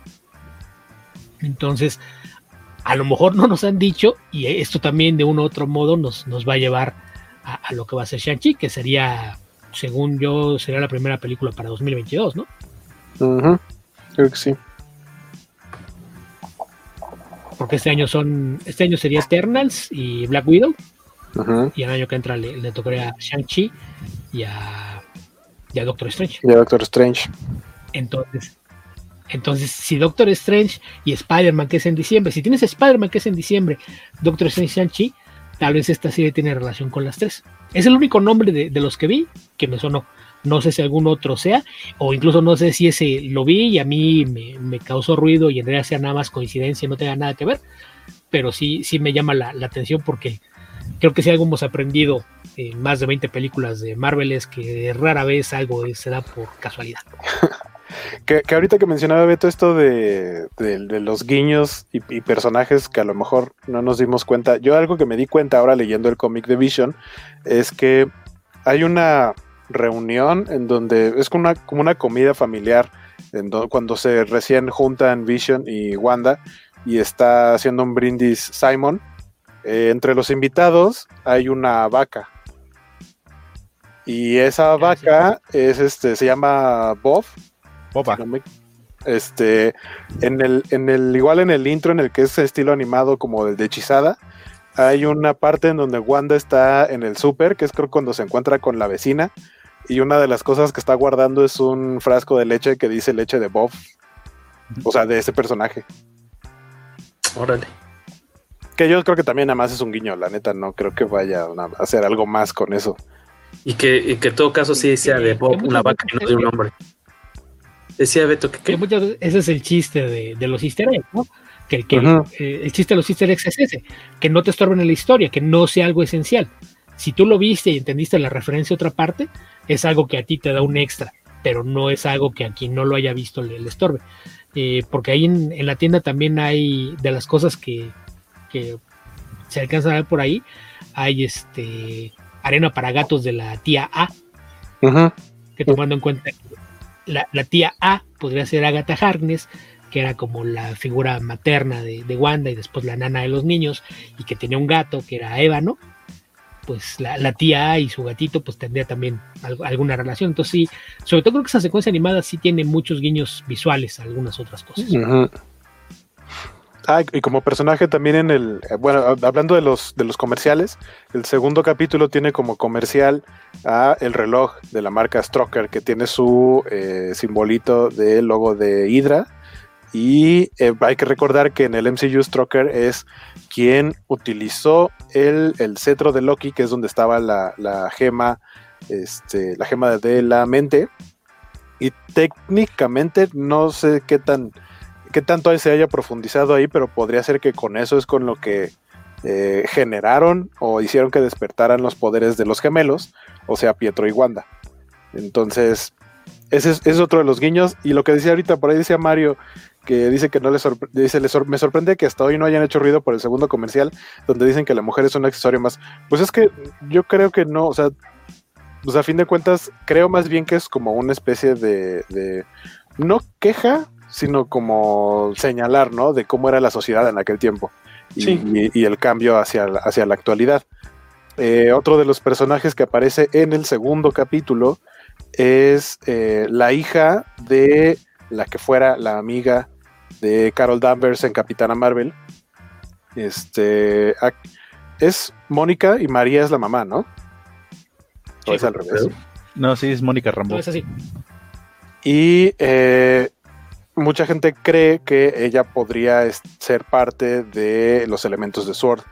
A mí no se me haría descabellado. Y eso también le daría continuidad, porque por ahí viene también Capitana Marvel 2. Entonces, el hecho de que este personaje esté metido en esta ramificación de la historia, pues, igual, tampoco es casualidad. Eh, lo, que vimos de Sword, según yo, es lo que aparece al final de Spider-Man 3, ¿no? Cuando aparecen los Skrulls que a fin de cuentas eso va a terminar siendo la otra de las series de Marvel, que es Secret Invasion, que, yo creo que va a ser muy diferente a lo que fue en el cómic, porque aquí los Skrulls no se ve como para dónde terminen siendo tan malos como en el cómic. Sí, y ahí también tendría sentido, porque esa es una serie que pese a que es la última que se anunció, ya está en producción. Joven Cacha. Sí.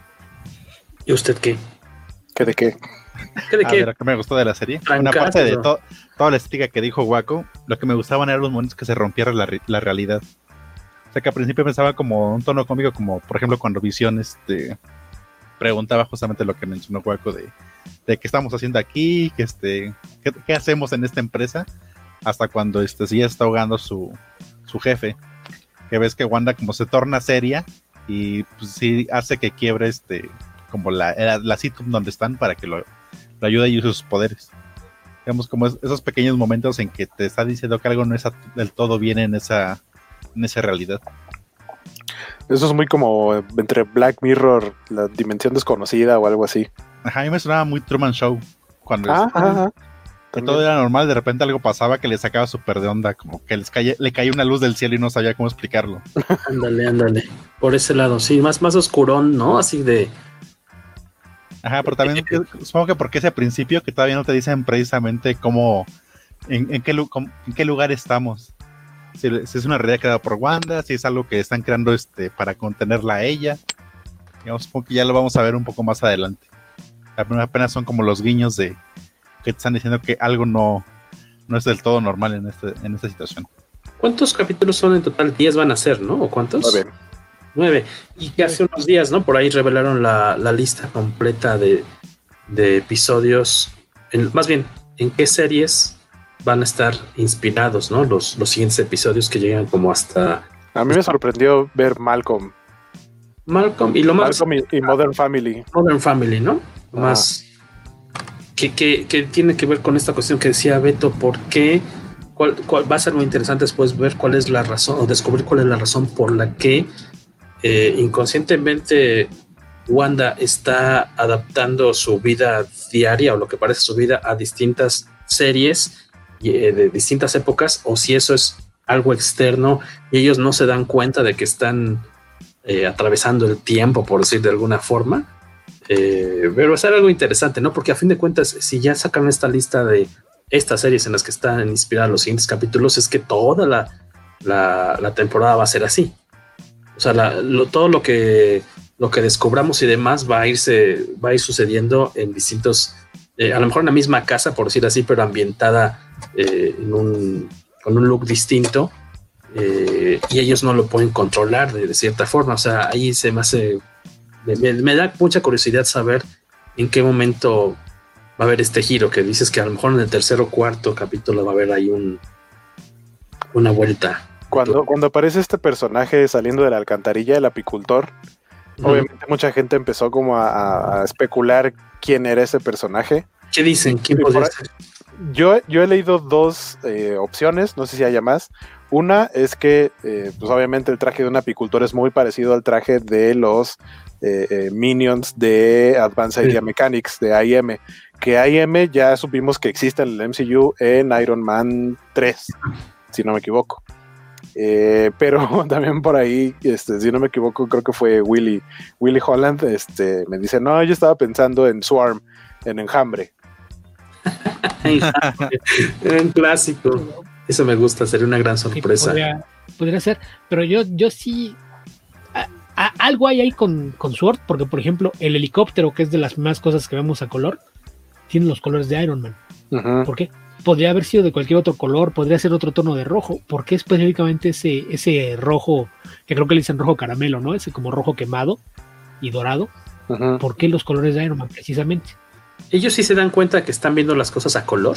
O sea, sí, sí. perciben que es distinto. Sí, porque incluso Wanda, uno de los métodos donde Wanda se saca de onda es cuando ve la sangre, que la sangre sí es roja. O sea, porque si fuera como en su tono de gris normal, sería como de, ah, se cortó y ya. Pero sí la ve como de, ¿por qué esto es diferente? Según yo, sí se da cuenta que es de otro color. Pero solo Wanda, ¿no? Sí, sí, sí. Ah, bueno, es, ahorita, ahorita que Cacha decía lo de la. donde se está ahogando el jefe, eh, algo que yo noté eh, en la señora, en la esposa del jefe, es que ella sigue riéndose y sigue diciendo su diálogo, pero de pronto le hacen como un close-up en el que se ve que como si estuviera obligada a seguir diciendo su diálogo, como a no salirse de personaje, como en una obra de teatro, y tratando de recordarle su línea al otro actor eh, que se está saliendo de, la toma, pero sí hace cara de preocupación. Muy Truman Show, como decía Cacha. Ajá. Sí, y esa escena es justo después del vino, ¿no? El vino lo toman como un elemento de conciliación. ¿Vieron el nombre de la marca? Maison du Mépris, que es como un guiño a House of M. Sí, porque si lo traduces tal cual sería la casa del desprecio. Entonces aquí la, cuestión es que desprecio, pues no, no habrá que tomarlo literal, sino más bien como que era algo con M y que el House of M una historia en la que en un acto de desprecio Wanda decide deshacerse de los mutantes. Entonces ahí sí sería el guiño, pero en este caso el vino está en una escena en la que aparentemente la, realidad es alterada porque después de, que le ordena a Vision que ayude a, su jefe, eh, este mágicamente cambia su actitud y deciden irse y ya todo es felicidad. Entonces no, no sabemos ahí exactamente a qué se debe el cambio, pero pues habría que asumir que es algo que hizo Wanda. Tenemos tres saluditos de la mofeta que pasó por aquí de entrada por salida a saludar, a hacer el 1, 2, por él y por todos sus amigos. Eh, el mismo Carmix nos decía que le aplaude a la serie que está haciendo cosas diferentes a lo que se acostumbra en el MCU. Clovis, creo que ya habíamos comentado, Clovis Masagial, si de plano le pareció aburrida las primeras dos entregas de esta serie que pues está causando mucho, mucho ruido. Leía por ahí que le fue súper bien en la famosa esta plataforma de Rotten Tomatoes, algo así, tenía como 98% o algo por ahí. Sí, creo que 97. Ajá, y algo así como que tiene la mejor calificación de cualquier producto de Marvel del MCU. Que esa no es calificación, ¿eh? Ojo, acuérdate que Rotten Tomatoes es Ajá, solo es una u otra. Es, es el porcentaje de la gente a la que le gustó. Porcentaje. Y, debajo de eso sí te ponen un, valor promedio, que ese no, he checado en cuánto está, pero generalmente son cosas distintas. El porcentaje es el porcentaje de gente a la que le gustó. Y, y los que la vieron, una, una, calificación promedio. Entonces ahí hay que tomar en cuenta dos cosas. Cuando algo tiene un, rating muy alto, es que la mayoría de la gente tiene una opinión positiva al respecto sin que eso implique. Es decir, puedes tener una película que a lo mejor tiene el 98%, y no implica que sea mejor película que una que tenga el setenta y tantos por ciento.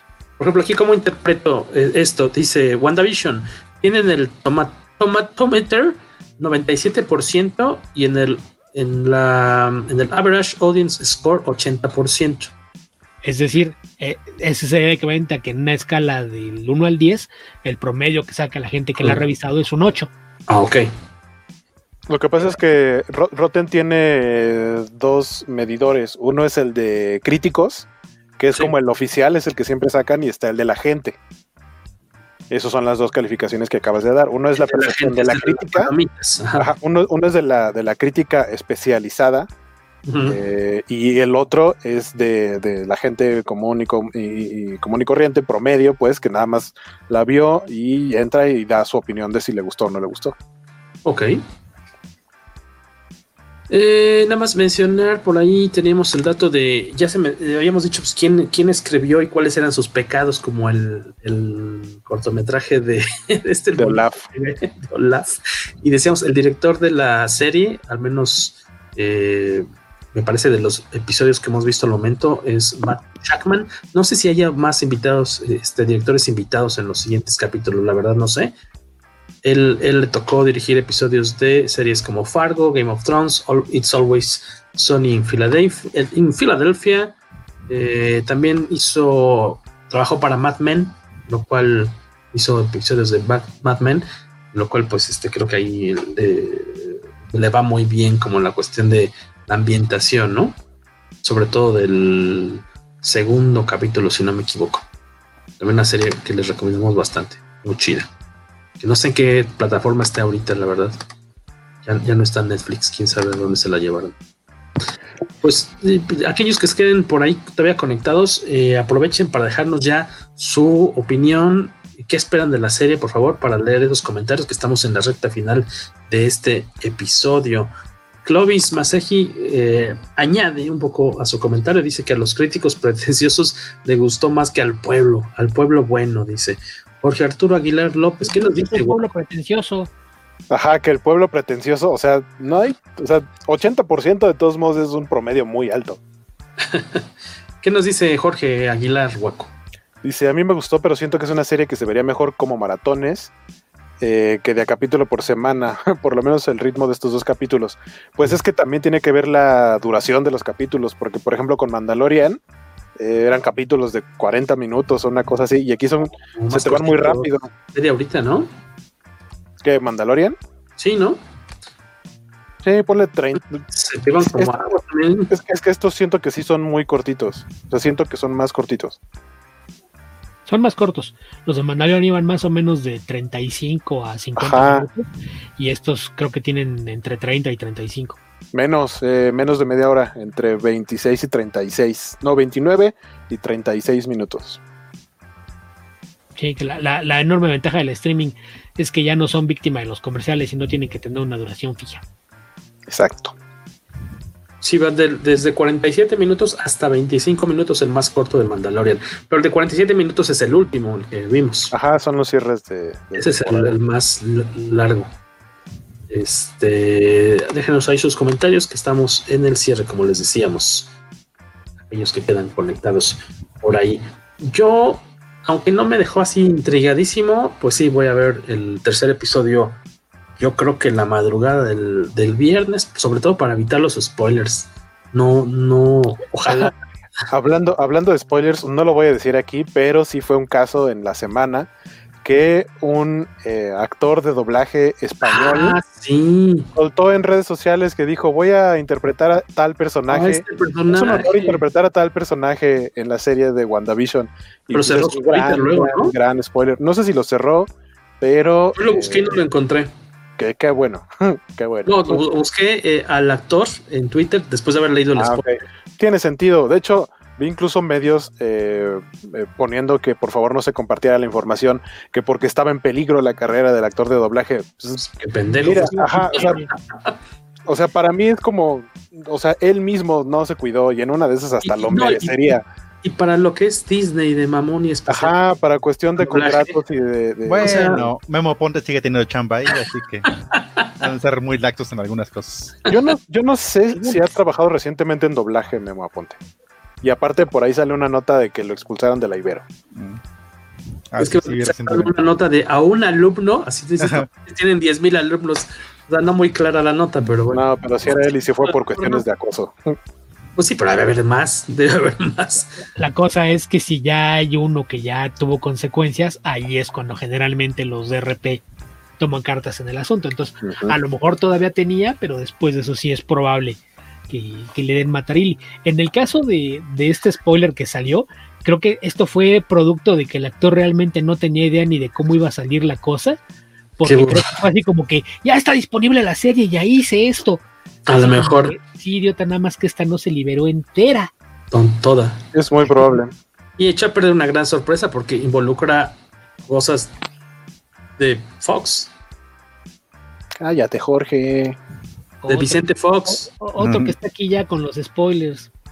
No, no conforme con hablar spoilers de Game of Thrones a gente que no la ha acabado, vienes a dar spoilers de esta serie. prometo, esperaremos dos años más. Ah, pero el spoiler de Game of Thrones lo dio mal, así que no importa. Sí, dije que mataba al señor de los helados. Eh, por acá hay otro, dice, ya de los cierres estos, Rogelio Fortanel dice que Vision va a despertar y verá que no tiene piernas. Como Oliver Atom. este, ya pusiste el de Big Man de Santiago. Me gustó la serie, pero hay que esperar. La verdad me late que nos tengan haciendo teorías de lo que puede pasar en los siguientes capítulos. Esperemos así siga. Sí. El buen Pablo Solís Montes de Oca. Por cierto, Pablo, tus revistas van en camino a Chihuahua, Chihuahua. Está un poco oculto el dato, pero parece que la serie tiene una calificación promedio de 7.8 sobre 10. Que no está oculto, si entran a la página está debajo del Tomitometer. O sea, oculto, oculto si cierras los ojos, oculto si ves los enlaces en Twitter, oculto, si está quitando los reportes en otras páginas. Oculto si, no tienes conexión a internet. Sí, si entras a la página de Rotten Tomatoes específicamente de la serie, está la descripción, el Tomatometer y abajo la calificación. Fíjate, yo no la veo, o sea, yo estoy viendo tal cual WandaVision, 97 de tomate, 80 palomitas. Pero lo que pasa es que está, o sea, obviamente ahorita solo estamos hablando de en cuanto a Rotten, pero por ejemplo está en IMDB y en IMDB ah, tiene 7.5. Ah, pero yo creo que están hablando de la misma plataforma. O como 7 y cacho, ¿no? 7.5, 7.8 por ahí. que no es nada despreciable. Que si podemos repetir todo el show, dice Bernardo Arteaga, que porque va llegando apenas. Ah, pues ahí se va a quedar arriba, lo puede, lo puede ver después, en cuanto, en cuanto acabe y se procese. Cacha, si estás con nosotros, aviéntate este comentario que nos dejaron. ¿Qué dice Bernardo Arteaga? Visión verá que le falta algo más que las piernas y se preguntará de dónde salió el embarazo de Wanda. También por aquí nos dejaban otro, esperemos que mejore, dice Clovis. Si tienes que esperar a ver una serie por completo para entenderla, significa que no está muy bien armada para ser episódica. Ya me, ya me echaron ahí. Bigman de Santiago dice: Ya spoileó Jorge, nomás dijiste la productora Zorro y ya valió. Exacto. Exacto.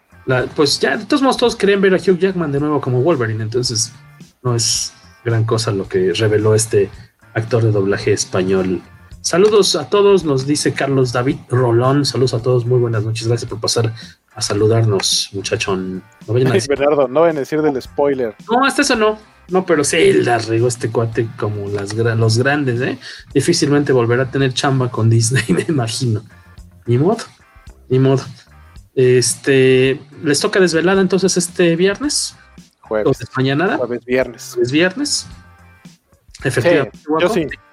Lo, que, pasa es que yo por ahí eh, vi gente que decía que, o sea, ya se estaba como molesta porque decían viernes en la mañana y lo primero eh, que vi en redes fueron spoilers de la serie. Yo pues diría que, a redes. Exactamente, ¿no? Eso, es algo, ¿no? ¿Dónde metes a redes cuando no has visto el capítulo? Pero vamos a suponer que tienes que hacerlo por la cuestión que sea, trabajo, no sé, algún mensaje. Tienes que subir tus nudes.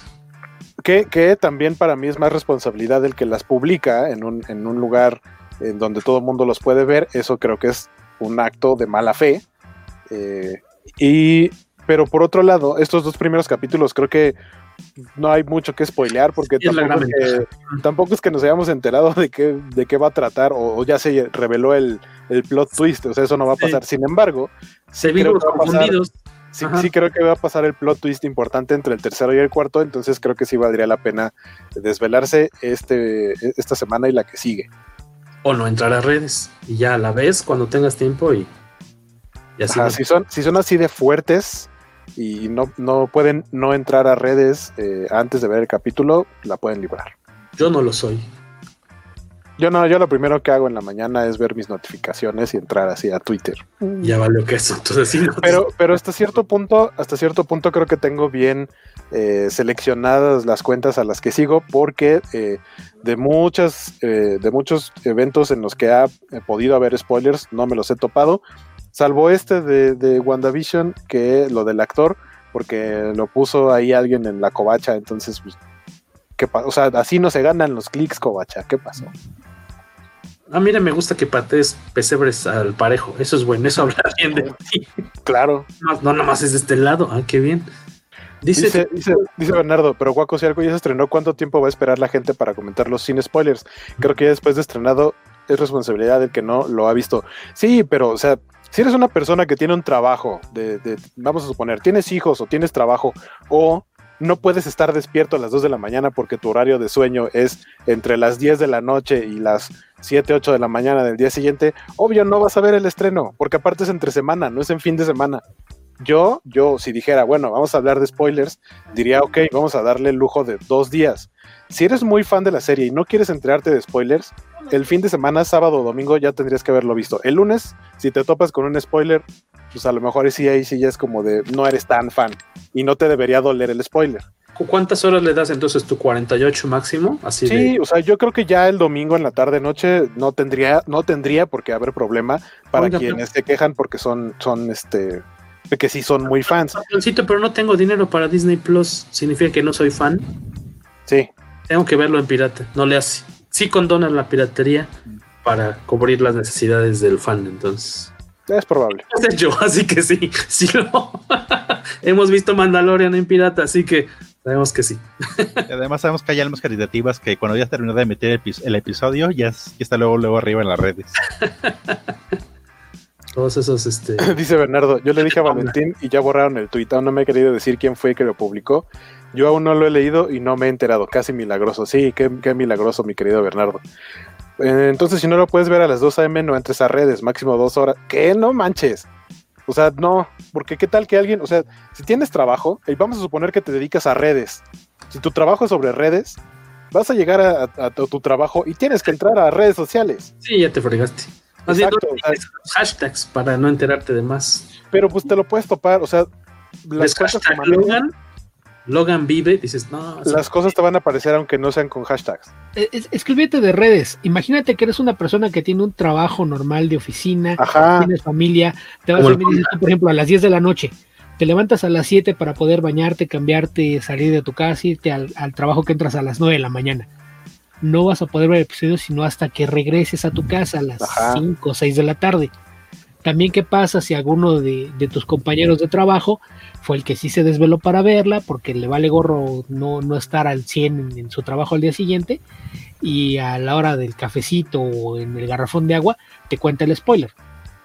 No, ahí, sí, yo creo que sí es un, poquito de, los dos lados. Yo creo que si vas a comentar cosas con spoilers, es poner el aviso, van spoilers, que es algo que de repente lo ves que alguien, eh, por ejemplo, en, Facebook dicen, no, pues ya vi esta, sí me gustó. Eh, en los comentarios hay spoilers. Y ya sabes, ok, viste esto, ya sé que a él le gustó, pero sé que no debo entrar a ver los comentarios. En el caso de, Twitter, puedes hacer una invitación a que los demás entren a, comentarte y la edición va a ser con spoilers. Entonces puedes poner, oigan, pues vamos a platicar de esta, ¿no? Y aviso, en, los en las respuestas hay spoilers. El problema es que, por ejemplo, si tú armas un hilo, tu hilo sí le va a aparecer a la gente que te sigue. Exacto pero ahí es tener un poquito de sentido común, o sea, sí, la, la quiero comentar y la quiero comentar con gente que, ya la vio. Entonces sí, poner avisos de, oye, pues, ¿sabes qué? En los siguientes tweets voy a estar comentando la serie con spoilers, entonces si me quieres motear un rato, pues a lo mejor. Entonces yo creo que sí es un poquito de, los dos lados. Porque es la otra que mencionan, si no lo has visto y eres fan y de veras quieres vivirlo de primera sin que te quemen nada, no te metas a redes si, es tu trabajo y no lo puedes evitar, pues trata de hacerlo con responsabilidad. Hay eh, algunas herramientas que te permiten bloquear palabras. Sí, es lo que dice Bernardo, dice mutea palabras. Puedes intentar hacer eso. Eso de trabajar en redes es un caso muy específico. Sí, sí es muy específico. No puedes bloquear Luke Skywalker, por ejemplo, porque no sabes que va a salir. No sabes que va, te va a aparecer el personaje. Sin embargo, sin embargo, eh, creo que por ejemplo en ese caso puedes mutar. En, en el caso específico de Luke Skywalker, podrías mutar mutear Mandalorian. Sí, ya para que no te salga nada.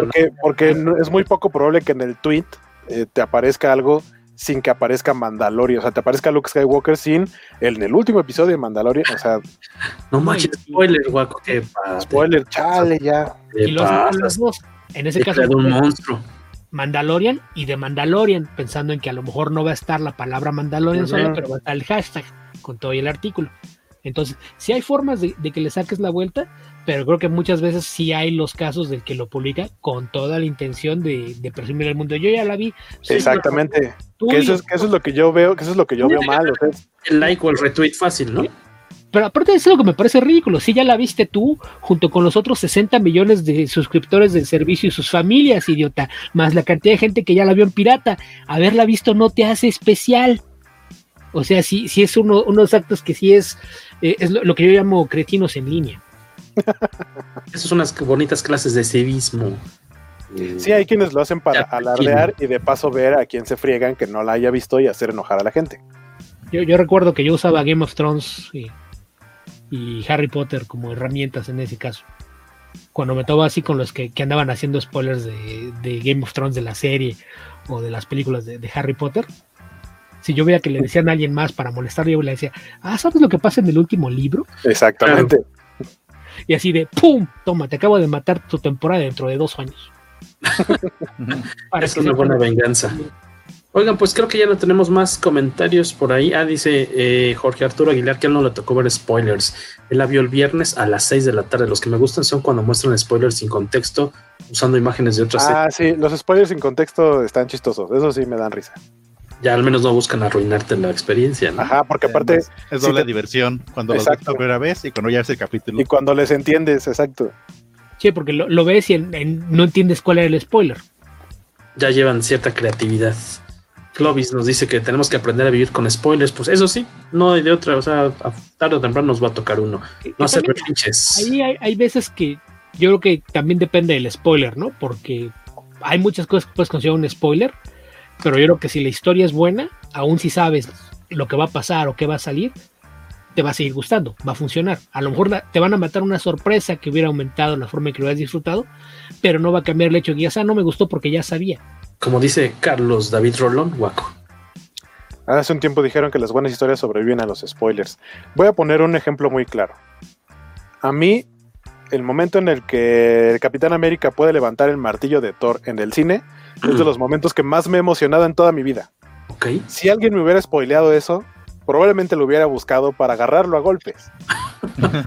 Porque no es lo mismo, o sea, no se disfruta igual y creo que también hay niveles de spoiler. Sí. O sea, si te spoilean algo, eso creo que sí fue un elemento muy bien guardado y muy importante dentro de la saga de la película, porque fue aparte como un momento de clímax en la pelea. Eh, pero si es algo a lo mejor irrelevante o que te digan, ah, es que salió tal personaje dos segundos y luego ya no vuelve a salir, eh, es como, igual era un guiño, ¿no?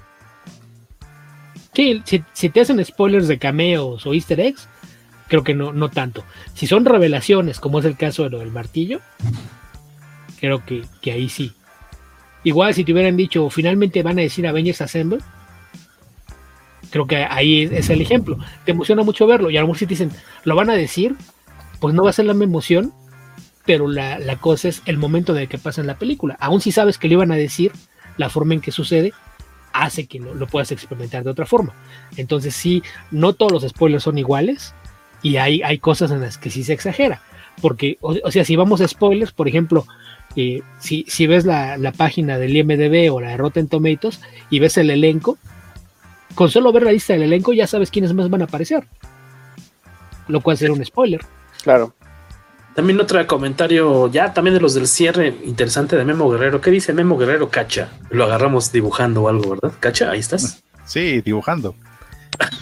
bueno, sí tenía la mano ocupada. Dibujando un ganso. Dice, es más difícil. A mí me gusta que se junten varios capítulos para aventarme el maratón.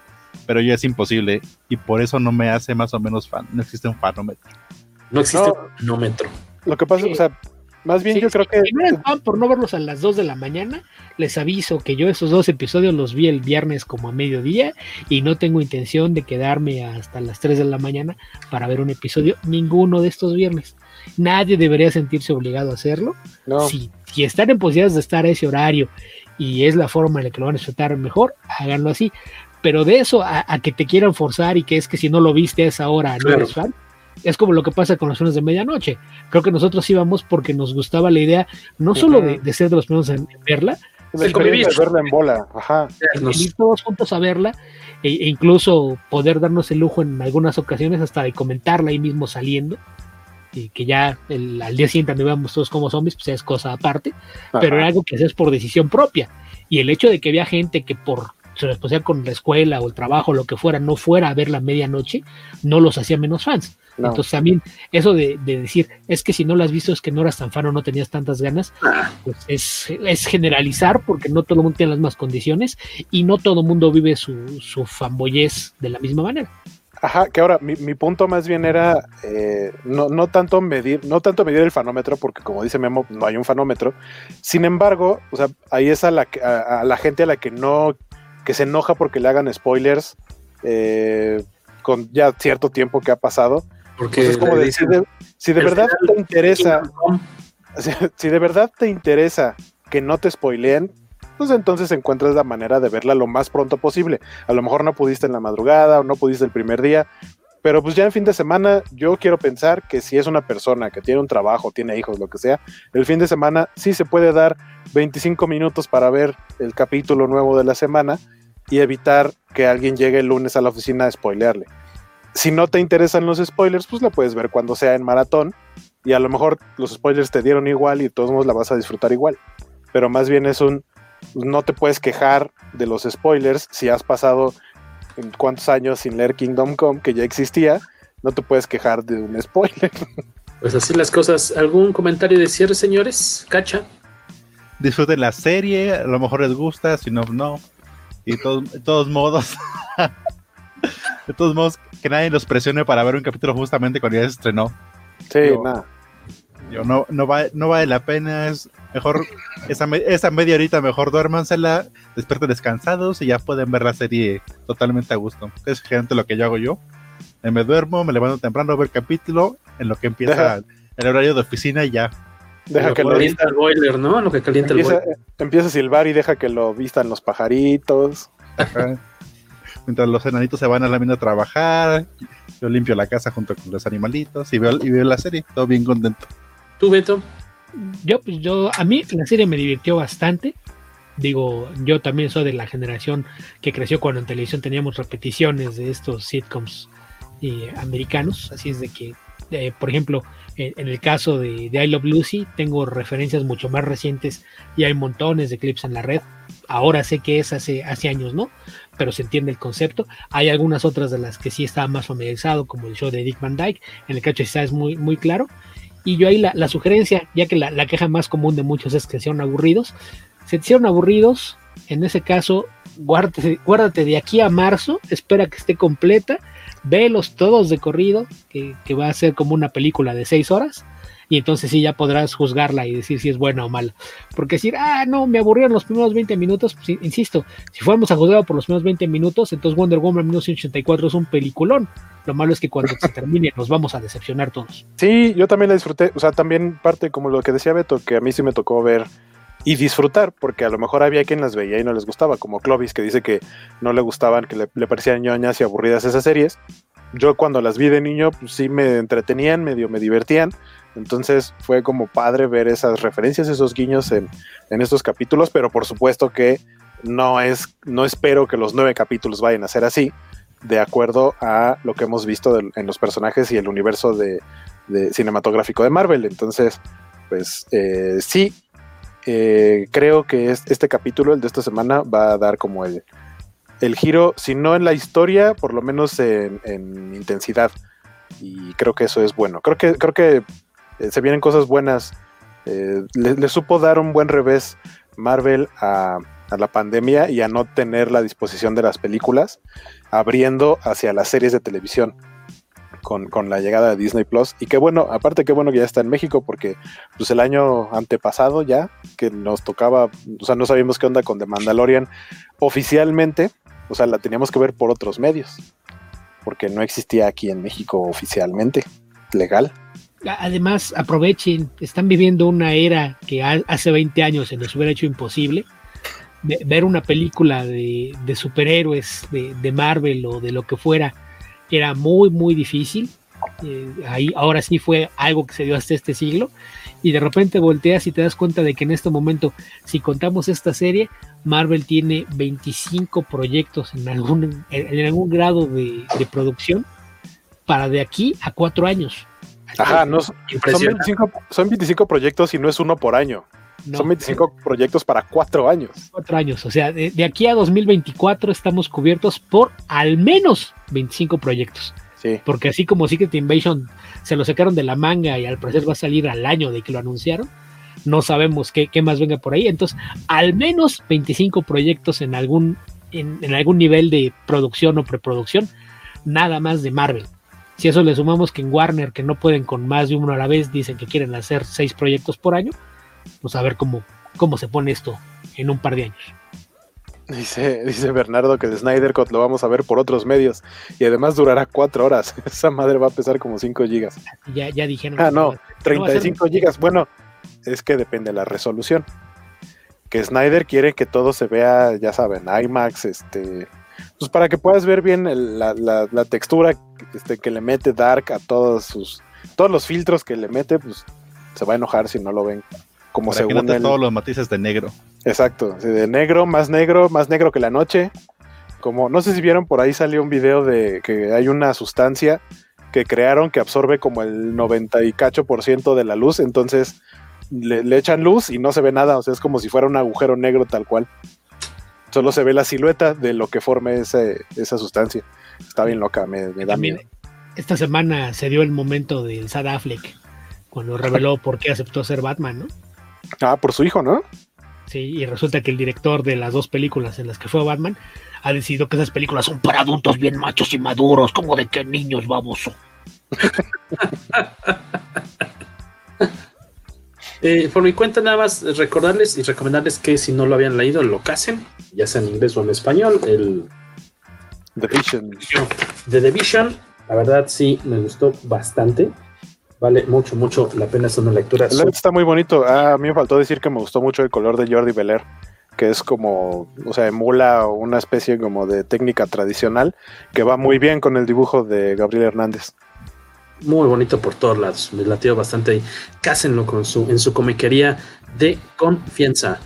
Eh, ¿Algún eh, ya avisos parroquianos? Queda un minuto de tiempo. Carlos Rambert, te seguimos en Instagram en Instagram pueden seguirme como Carlos Rambert. Igual en, Facebook así me pueden buscar y así me encuentran. Hay posteo de los, de los trabajos de redes que estoy haciendo para, para los lugares que trabajo. Señor Beto Calvo. Y a mí me pueden leer en Twitter como Alión2112, tal como se ve en pantalla. Escribo todos los días en el blog hogueralasnecedades.blogspot.com y también cada semana participo en el blog de Comicverso, que encuentran en comicverso.org o en la plataforma de podcast de su preferencia. Y acabas de subir ahí a eh, La Hoguera una reseña de, eh, ya te aventaste, New Mutants, New Mutants, los jóvenes mutantes, los ¿Fueron jóvenes o nuevos? Fueron. Nuevos. los nuevos mutantes, sí. Sí, los jóvenes son titanes. Son los jóvenes titanes. Los nuevos mutantes ya se la aventó Beto Calvo, no le vamos a preguntar de qué forma, pero ahí pueden checar una reseña que estrenó hoy. ¿Cómo que de qué forma, Jorge? El DVD y el Blu-ray salieron a la venta en noviembre pasado. Ah, sí. Muéstranos, por favor, tu ticket de compra y te creeremos, Beto Calvo. Muéstrame tu identificación de inspector de Hacienda y con todo gusto. ¿Y Guaco? A mí me encuentran como Sky Guaco en todos lados. Eh, acuérdense que en Twitch hago lunes, jueves y viernes transmisiones eh, de dibujo y de animación, ahí a las 6 de la tarde. Este, y ah, pues los viernes estamos platicando en las redes, en los canales de la Covacha, justamente eh, habíamos hecho de capítulos de The Mandalorian y ahora que se estrenó WandaVision también hicimos uno los viernes a las 5 de la tarde platicando sobre el capítulo más reciente. El de ese día, vamos. Exactamente, el que se estrenó ese día. Ahí sí vamos con spoilers. Ah, para quien quiera llegar, pues es porque ya todos lo vimos. Y si no quieren spoilers porque no lo han visto, pues no vean ese capítulo, véanlo hasta después. De hecho, Ahí están las recomendaciones de la semana. Los esperamos eh, la próxima semana con algún tema que no sabemos cuál será, pero que esperemos que sea de su agrado en otro episodio más del poderoso podcast.